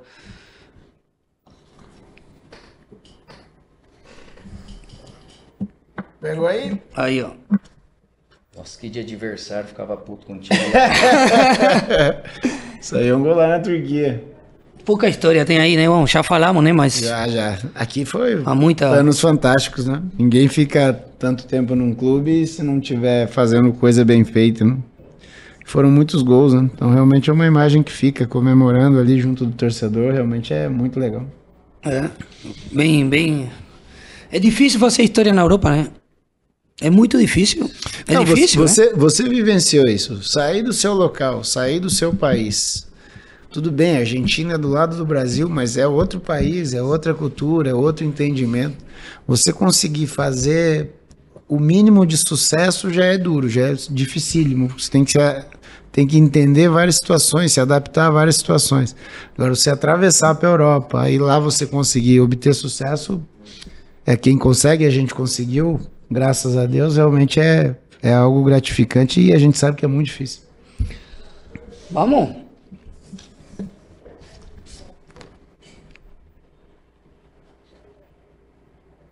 Olha o cabeça aí. é, o cabeçudo. Você pegou ele também bem nas seleções de base, Peguei, né? peguei. Esse Mundial Sub-20 aí que a gente citou, o Fernandão era o centroavante. Cara, não é à toa que ele marcou, aí, aí. marcou bem história ali, né, cara? Porque ele chega num momento, e ele foi aquele tipo de liderança no momento, que era liderança humana, de, ele era muito sábio, né, cara, assim, né, ele é muito inteligente. E um cara que tinha uma coragem, uma personalidade, assim, parece que tudo que você tinha de aperto, ele tinha de solução. A gente tinha três anos de diferença só, ele mais velho e e casou, é aquela coisa que se liga, meu. Você, ia- você tinha que ter passado pelo Inter pra ser quem você foi, você, na, e a gente, mesma coisa. E ele é um cara que. Cara, depois de um tempo que a gente veio saber que ele fazia viagens de avião, de avião fretado e algumas folgas atrás de sócio com o Fernando Carvalho. Sabe, assim, uma história de um cara que chegou, vestiu a camisa. E um cara que deixou o legado que deixou não à toa. E jogava uma bola que era uma inteligência. Então, um- um grande amigo também, grande admiração, respeito, gratidão, porque a gente se aprende muito com eles. E é um cara que, de repente, se, a gente, se ele não tivesse conosco nesse momento, é, é sempre você tem Claro. é, em quem se, se apegar. E você sentiu o peso disso depois de chegar lá. E por isso que vocês têm que ser reconhecidos, porque não é fácil ser ídolo, grande, é protagonista, assumir todas essas responsabilidades, que foi o que ele acabou fazendo pro, pro Inter. É, eu, eu trabalhei com ele, ele como diretor, eu peguei ele como diretor. E, sinceramente, o cara é muito inteligente. Se vocês dois tivessem peguei como- jogado junto, cara, ia ser um Peguei ele como treinador depois. Ele diretor primeiro, treinador depois. Claro, outra, outra, outra relação como eh, treinador-jogador, mas como diretor, cara, ele descia, tomava café antes do jogo, perguntava o que precisam. O cara inteligente, o cara que se preocupava, o cara que estava aí, que era, era um nexo. O coordenador agora, que essa função está entrando no futebol, esse, esse meio campo entre a diretoria, treinador e, e grupo. Ele era um cara eu ainda muito... consigo andar em shopping. O Fernandão e o Dali é muito mais difícil. Sim. Muito mais difícil. Bom, faltando só duas.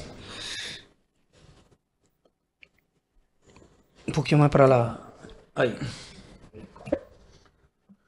Cara, olhando o Varley lá no fundo, Eu acho que isso é Copa das Confederações de 99.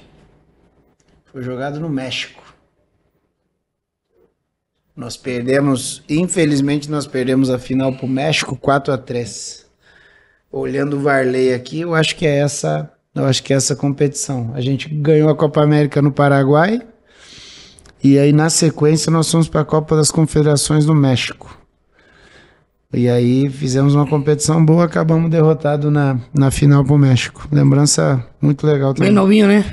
É, 99, eu tinha 21, 22 anos, né? O Varley também, da minha idade. O Varley tinha crescido comigo no Curitiba. Nessa época o Varley tava, se eu não estou enganado, estava na Itália ou estava no São Paulo. Era uma equipe que estava se preparando para jogar para jogar o pré-olímpico de, de Sydney, que era seria no Brasil, né? Foi em Londrina. Então realmente é uma seleção legal, uma seleção boa. Vamos na última. Ah, e aqui também, lembrança que foi semifinal da Libertadores, né? Esse, esse Isso aqui essa já é a volta, já é o retorno no, no Beira Rio, isso daqui, o jogo de volta. Você aqui é quem? Olímpia? Isso aqui é o Libertar. O Libertar. Aqui já começaram a paquerar o, o Guinazu.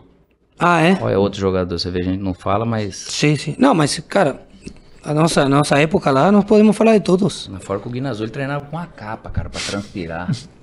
Porto Alegre fresquinho. Nós querendo tirar a roupa pra ficar mais leve, ele colocava mais peso. Cara. Ele, ele suava, suava, O suava. calor de Porto Alegre. Ah, aqui já foi a. Aqui, como a gente saiu como um dos terceiros da Champions League, isso aqui era 2011.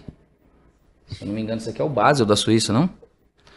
E se eu não me engano, aqui era 18 graus negativo aqui, ó. Fresquinho. Fevereiro ali em Moscou, uma Fresquinho. delícia. Mas era, aqui era gostoso. Aí a gente chegou aqui nas quartas de finais e perdemos pro, pra aquele Porto que foi campeão do Hulk, Falcão Garcia, enfim. Que o 2004. em Foi? 2011. Ah, 11. Antes de eu vir, um pouco antes de eu vir pro Corinthians aqui. Vitor, Vitor era o treinador? Vitor Pereira, ele era auxiliar ali do, do Vilas Boas. Do Vilas Boas. Tanto quando ele chegou. Ah, falei, foi mais aqui. Então a gente se Sim. reencontrou aqui é no, já é lá na, na, na Rússia mesmo, gramadinho sintético, mas era um tapete. Você chegou a jogar lá Jogar, jogamos com o Spartak. Bajniki, Ah. né? Era uma delícia isso aqui, cara. O frio judiava, mas. Era bom, hein, cara. Ah, era sensa- sensacional. Eu joguei também na, na final da Libertadores. Nós jogamos sintético do, do Chivas. Qualidade que tinha naquele. Muito boa. Porque 2008 a gente foi lá, era natural, lembra? Muito boa. Era natural. O presidente, que, que era o dono da, da TV lá, ele, ele troca. Eles inauguram um estádio, fazem um jogo com o Manchester United, um, um time assim poderoso.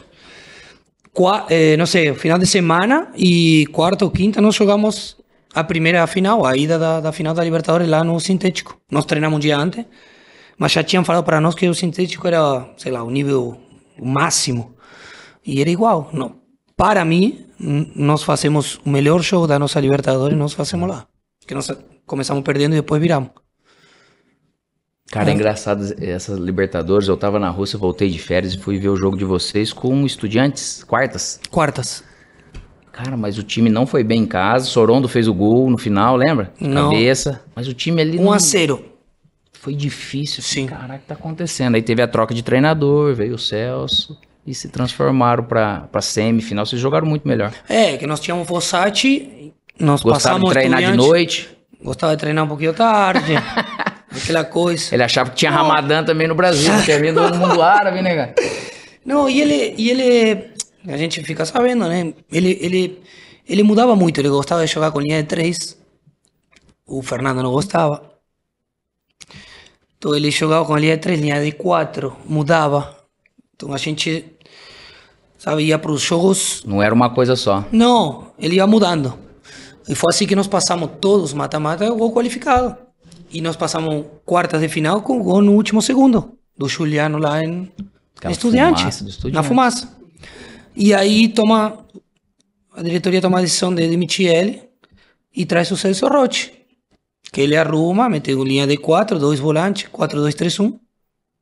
Eu pela direita, o Tinga no meio, Sandro em azul, Alexandro e Tyson. E vai. E vai.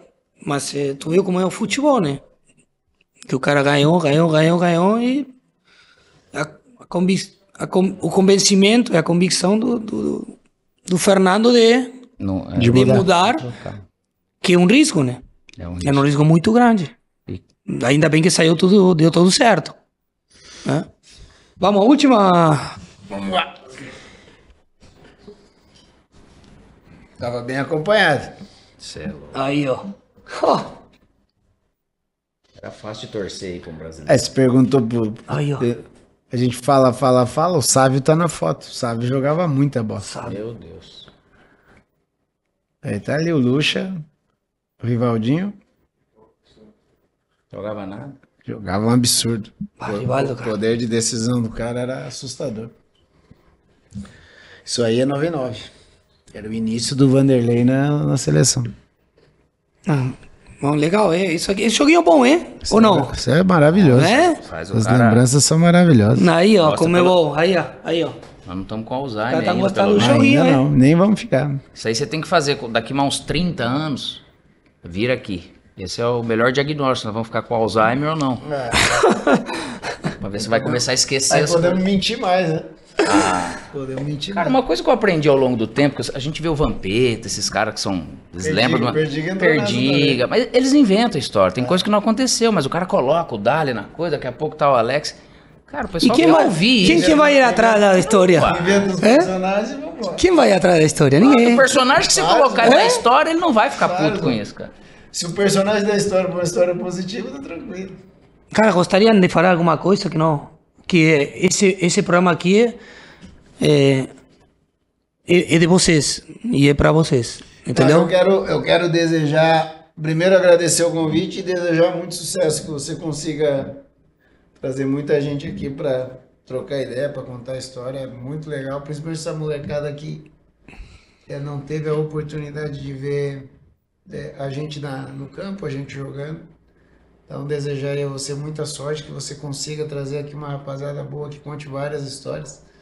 E do lado de lá nós vamos estar acompanhando e torcendo muito aí pelo teu sucesso nessa empreitada nova aqui com você. Bom, obrigado, obrigado. Eu, eu, eu te agradeço muito. Para mim, é, é, primeiro vou contar que a gente não jogou junto. A gente se encontrou poucas vezes, mas o que fica na memória é o tratamento, o trato. E tu sempre me deu um trato, sabe, sem me conhecer. Sim. Então isso eu agradeço muito, eu, eu, eu, eu agradeço muito, porque não são todos né, que, que de repente tem esse trato com, com, com outros jogadores. Né? Então tu não me, tu, não me conhecia, não me conhecia nada e, e, e, e a gente falou e a gente troca mensagem, então eu te agradeço muito, para mim foi um privilégio.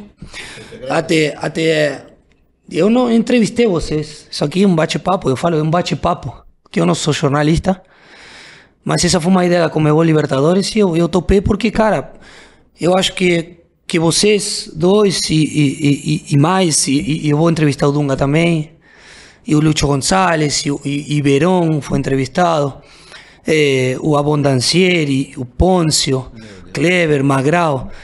A gente deixa um legado no futebol e a gente tem a obrigação de contar. A gente tem a obrigação de contar e de contar história, né? Porque é o que vai ficar, é o que vai ficar, é o que vai eh, servir de, de, de exemplo, né, para a molecada. Né? Então eu te agradeço muito. Para mim foi uma honra ter você aqui na mesa e, Canhoto, contigo nem se Prazer, fala, ó, né? Prazer, gratidão, respeito e admiração por ti. É, agradecer o convite, obviamente sucesso nesse momento e seja eterno enquanto dure, né, cara? É, poder estar aqui com vocês é sempre gostoso, porque o reconhecimento ele vem também. Pra gente é gostoso contar as histórias, porque pode ser que acrescente algo pra alguém. É, poderíamos aqui seguir, fazer o, né, um pouco mais de, de resenha. Os caras tão sem tempo. Tá com pressa lá, fora? Eu não sei. expulsando cara. a gente. Ó, nós estamos aqui agora às 5 e pouco. Eu queria ficar até às 10 aqui, mas eles não quiseram. Mas é um prazer estar aqui, obrigado. E ao mesmo tempo a gente espera ele também vir pro lado de cá, Claro, né? E vai vir, viu? Ele não vai conseguir ficar muito tempo longe.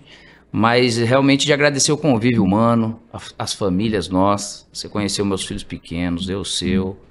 Então tudo que eu, que eu via de campo, que eu te admirava lá dentro, a gente segue.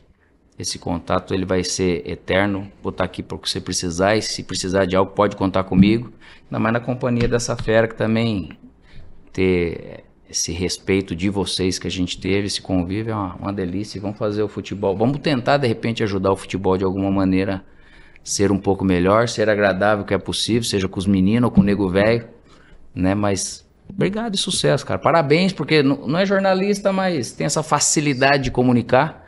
A gente, acho que o Brasil te, te acrescentou muito e você acrescentou muito o Brasil na vinda, né, Xará? Porque Com certeza. você chegou um da Alessandro aqui, toda aquela visão de marrento que muita gente tem, de briguento e tudo, e eu acho que teve a evolução de ambos. Por isso que você, você é bem quisto, é querido, não só admirado dentro do campo, e que humanamente você siga aqui também para acrescentar muito pra gente ainda. Ah, obrigado, obrigado, Canhoto. Eu, sabe que eu te admiro muito. Tu me recebeu muito bem quando eu cheguei lá no, no Inter. Certeza de que foi um dos, jogadores que melhor me entendi dentro do campo. A gente só com o olhar, a gente sabia aonde ia se posi posicionar um e o outro tinha que ir pro. É? A gente se divertiu muito, não só dentro, sino fora do campo. É, então eu te agradeço muito é, pelo teu respeito e o teu carinho também. Né? Isso, isso que fica, né? A gente dá graças a Deus que nós, o futebol nos deu muito, mas como falamos lá no começo do programa, ele acaba e continua isso aqui. O legado que a gente tem que tem que deixar e tem que continuar, né? Tem que continuar, É. tem que. E vamos ver se vou pro lado de vocês, mas e agora sim para fechar essa essa essa tendência dos times brasileiros, essa força, não só dentro do campo, sino também financeira, sim? Nos últimos anos na Libertadores, vocês acham que, que, que tirando River e Boca, porque depois é muito difícil ver outros países brigarem por chegar. É, a gente, né? vai, a gente vai ter que entrar na economia sul-americana, né? Na economia sul-americana, a economia brasileira que está em melhor momento, que está melhor em, em melhor condição. Tem aquela linha que talvez alguma equipe mexicana venha, que as equipes mexicanas também têm uma condição financeira melhor do que vários países da América do Sul. Uma tendência que, principalmente em, em situações onde Boca e River não estejam, que os times brasileiros continuem comandando como está acontecendo nos últimos anos. E vocês se imaginam, por exemplo, um convite para os times brasileiros que já participaram, né? E a gente já jogou. E times da MLS, por exemplo. Imaginam? Cara, eu não, Alguma- eu, não, eu não consigo imaginar porque eu não vejo movimento para que esses, esses clubes se conversem, né? Para que esses clubes se falem. Mas eu acredito, pô, eu acredito muito que seria muito melhor que nós tivéssemos uma competição americana, juntando as três Américas. Seria algo interessante, mas eu até hoje eu não vi nenhum tipo de movimento para isso. É. Mas eu torço que fosse algo parecido até em nível de disputa, em nível de mercado, seria bom para todo mundo. É, eu vejo, eu vejo isso, já para fechar, muito melhor para nós hoje que para eles. Tu viu que eles, eles, eles é muito fechado a MLS, né? Eles se, se, se, Se eles protegem, né? se protegem sozinhos, eles se viram, é, outra, é outro formato.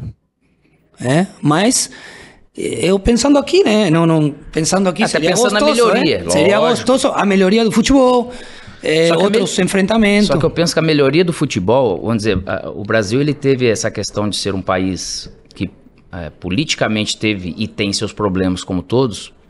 Só que a Argentina ela tá vivendo isso para mais tempo, de repente Uruguai. A gente teve a Copa do Mundo, estruturou alguns estádios, alguns clubes se aproveitaram disso e acabaram conseguindo enxergar, felizmente, o potencial que tem esses clubes brasileiros, principalmente os de massa, de, de se refazer financeiramente, porque eles arrecadam. O clube que arrecada 300, 400, 500 milhões, ele tem condição, revela esse jogador. A Argentina, tomara que realmente, às vezes a gente fala em roda de amigo, poxa vida, não, seria legal eles conseguirem também todo o dinheiro utilizado se usar um pouco melhor para se estruturar, porque o jogador vai aparecer, para que aí sim a Libertadores não dependa às vezes de um convite de uma MLS Sim. ou dos times mexicanos, né, pra gente poder de repente ter essa qualidade, porque você jogar contra a Argentina mais lesada também não é o que não é o que a gente quer, não é o que a gente deseja, não é o que o evento que eles querem transformar e vem transformando em algo melhor. Só que hoje os clubes brasileiros estão muito na frente, né? Sim. Por essa questão Então vai surgir alguém bacana, bom jogador na Argentina, os caras vêm e pegam. Vai É. enfraquecer. Até porque o problema social hoje na Argentina repercute muito no futebol, não tem como não. Cara, se Entendeu? for olhar simplesmente, olhando nesse jogo nosso e olhando o Boca saindo do vestiário, da lendária bomboneira, você vê a simplicidade que naturalmente é ainda, sem nenhum papel de parede, nem nada. Falei, Caraca, cara, é um negócio que, aos olhos assim de quem não tá vendo, acho que exemplifica bem essa, essa falta de estrutura, de investimento, de poder, mesmo com River e Boca sendo gigantes, né? cara? Bom, chegamos no final. Isso aqui é uma lembrança do nosso programa, da BobaCast. Né? Ficou bem, Xará? Que isso, hein, cara? Depois eu, eu, eu Ó, desenhador- cara, lembraram Primaverinha, Pirassununguense, que honra. bem, Se não aqui- coloca, os caras machucam a gente, cara. É, o cara é o cara que desenha é sensacional. Vou mandar um abraço pro Bernardo também. Pô, ele diminuiu sua cabeça aí, cara. É o desenhador. Aqui já entra capacete. Fala a verdade, você tem carta de moto ou não? Fica- eu fiquei- posso. O Thomas Shelby. ele- Traíra falou que o Thomas Shelby, ó. É o, é o desenhador aqui de Porto Alegre, gaúcho. Faz essas legal. caricaturas sensacionais. Isso é uma lembrança nossa Bom faz a gente sem ruga, né? Tivesse É? um botox, né, cara? Não, não, bem novinho. Novinho. Nós falamos pro cara. Você no auge. O Verdão. Você fez, né, pra apresentar. O que que eu fiz? Deu uma na testa? caprichada aí. Tá louco. Como diz o indião, aí tem brutu, hein? Eu dei falar que o cara tem dinheiro, tem... aí tem brutu, hein? Alex, Dale, brigadão. obrigado. Cada vez mais sucesso. Muito obrigado, irmão. Obrigado você. Caneto, te agradeço muito. Nós, né? obrigado, obrigado. Agradecer Você tá vocês aí por terem vindo. Galera, sensacional. Né? Podíamos ter ficado muito tempo mais falando de futebol, de histórias e de legado. Dentro do futebol, um grande abraço. É, Comebol Libertadores, La Boba Cash. Mais um capítulo para a nossa caminhada. Um grande abraço. Tchau, tchau.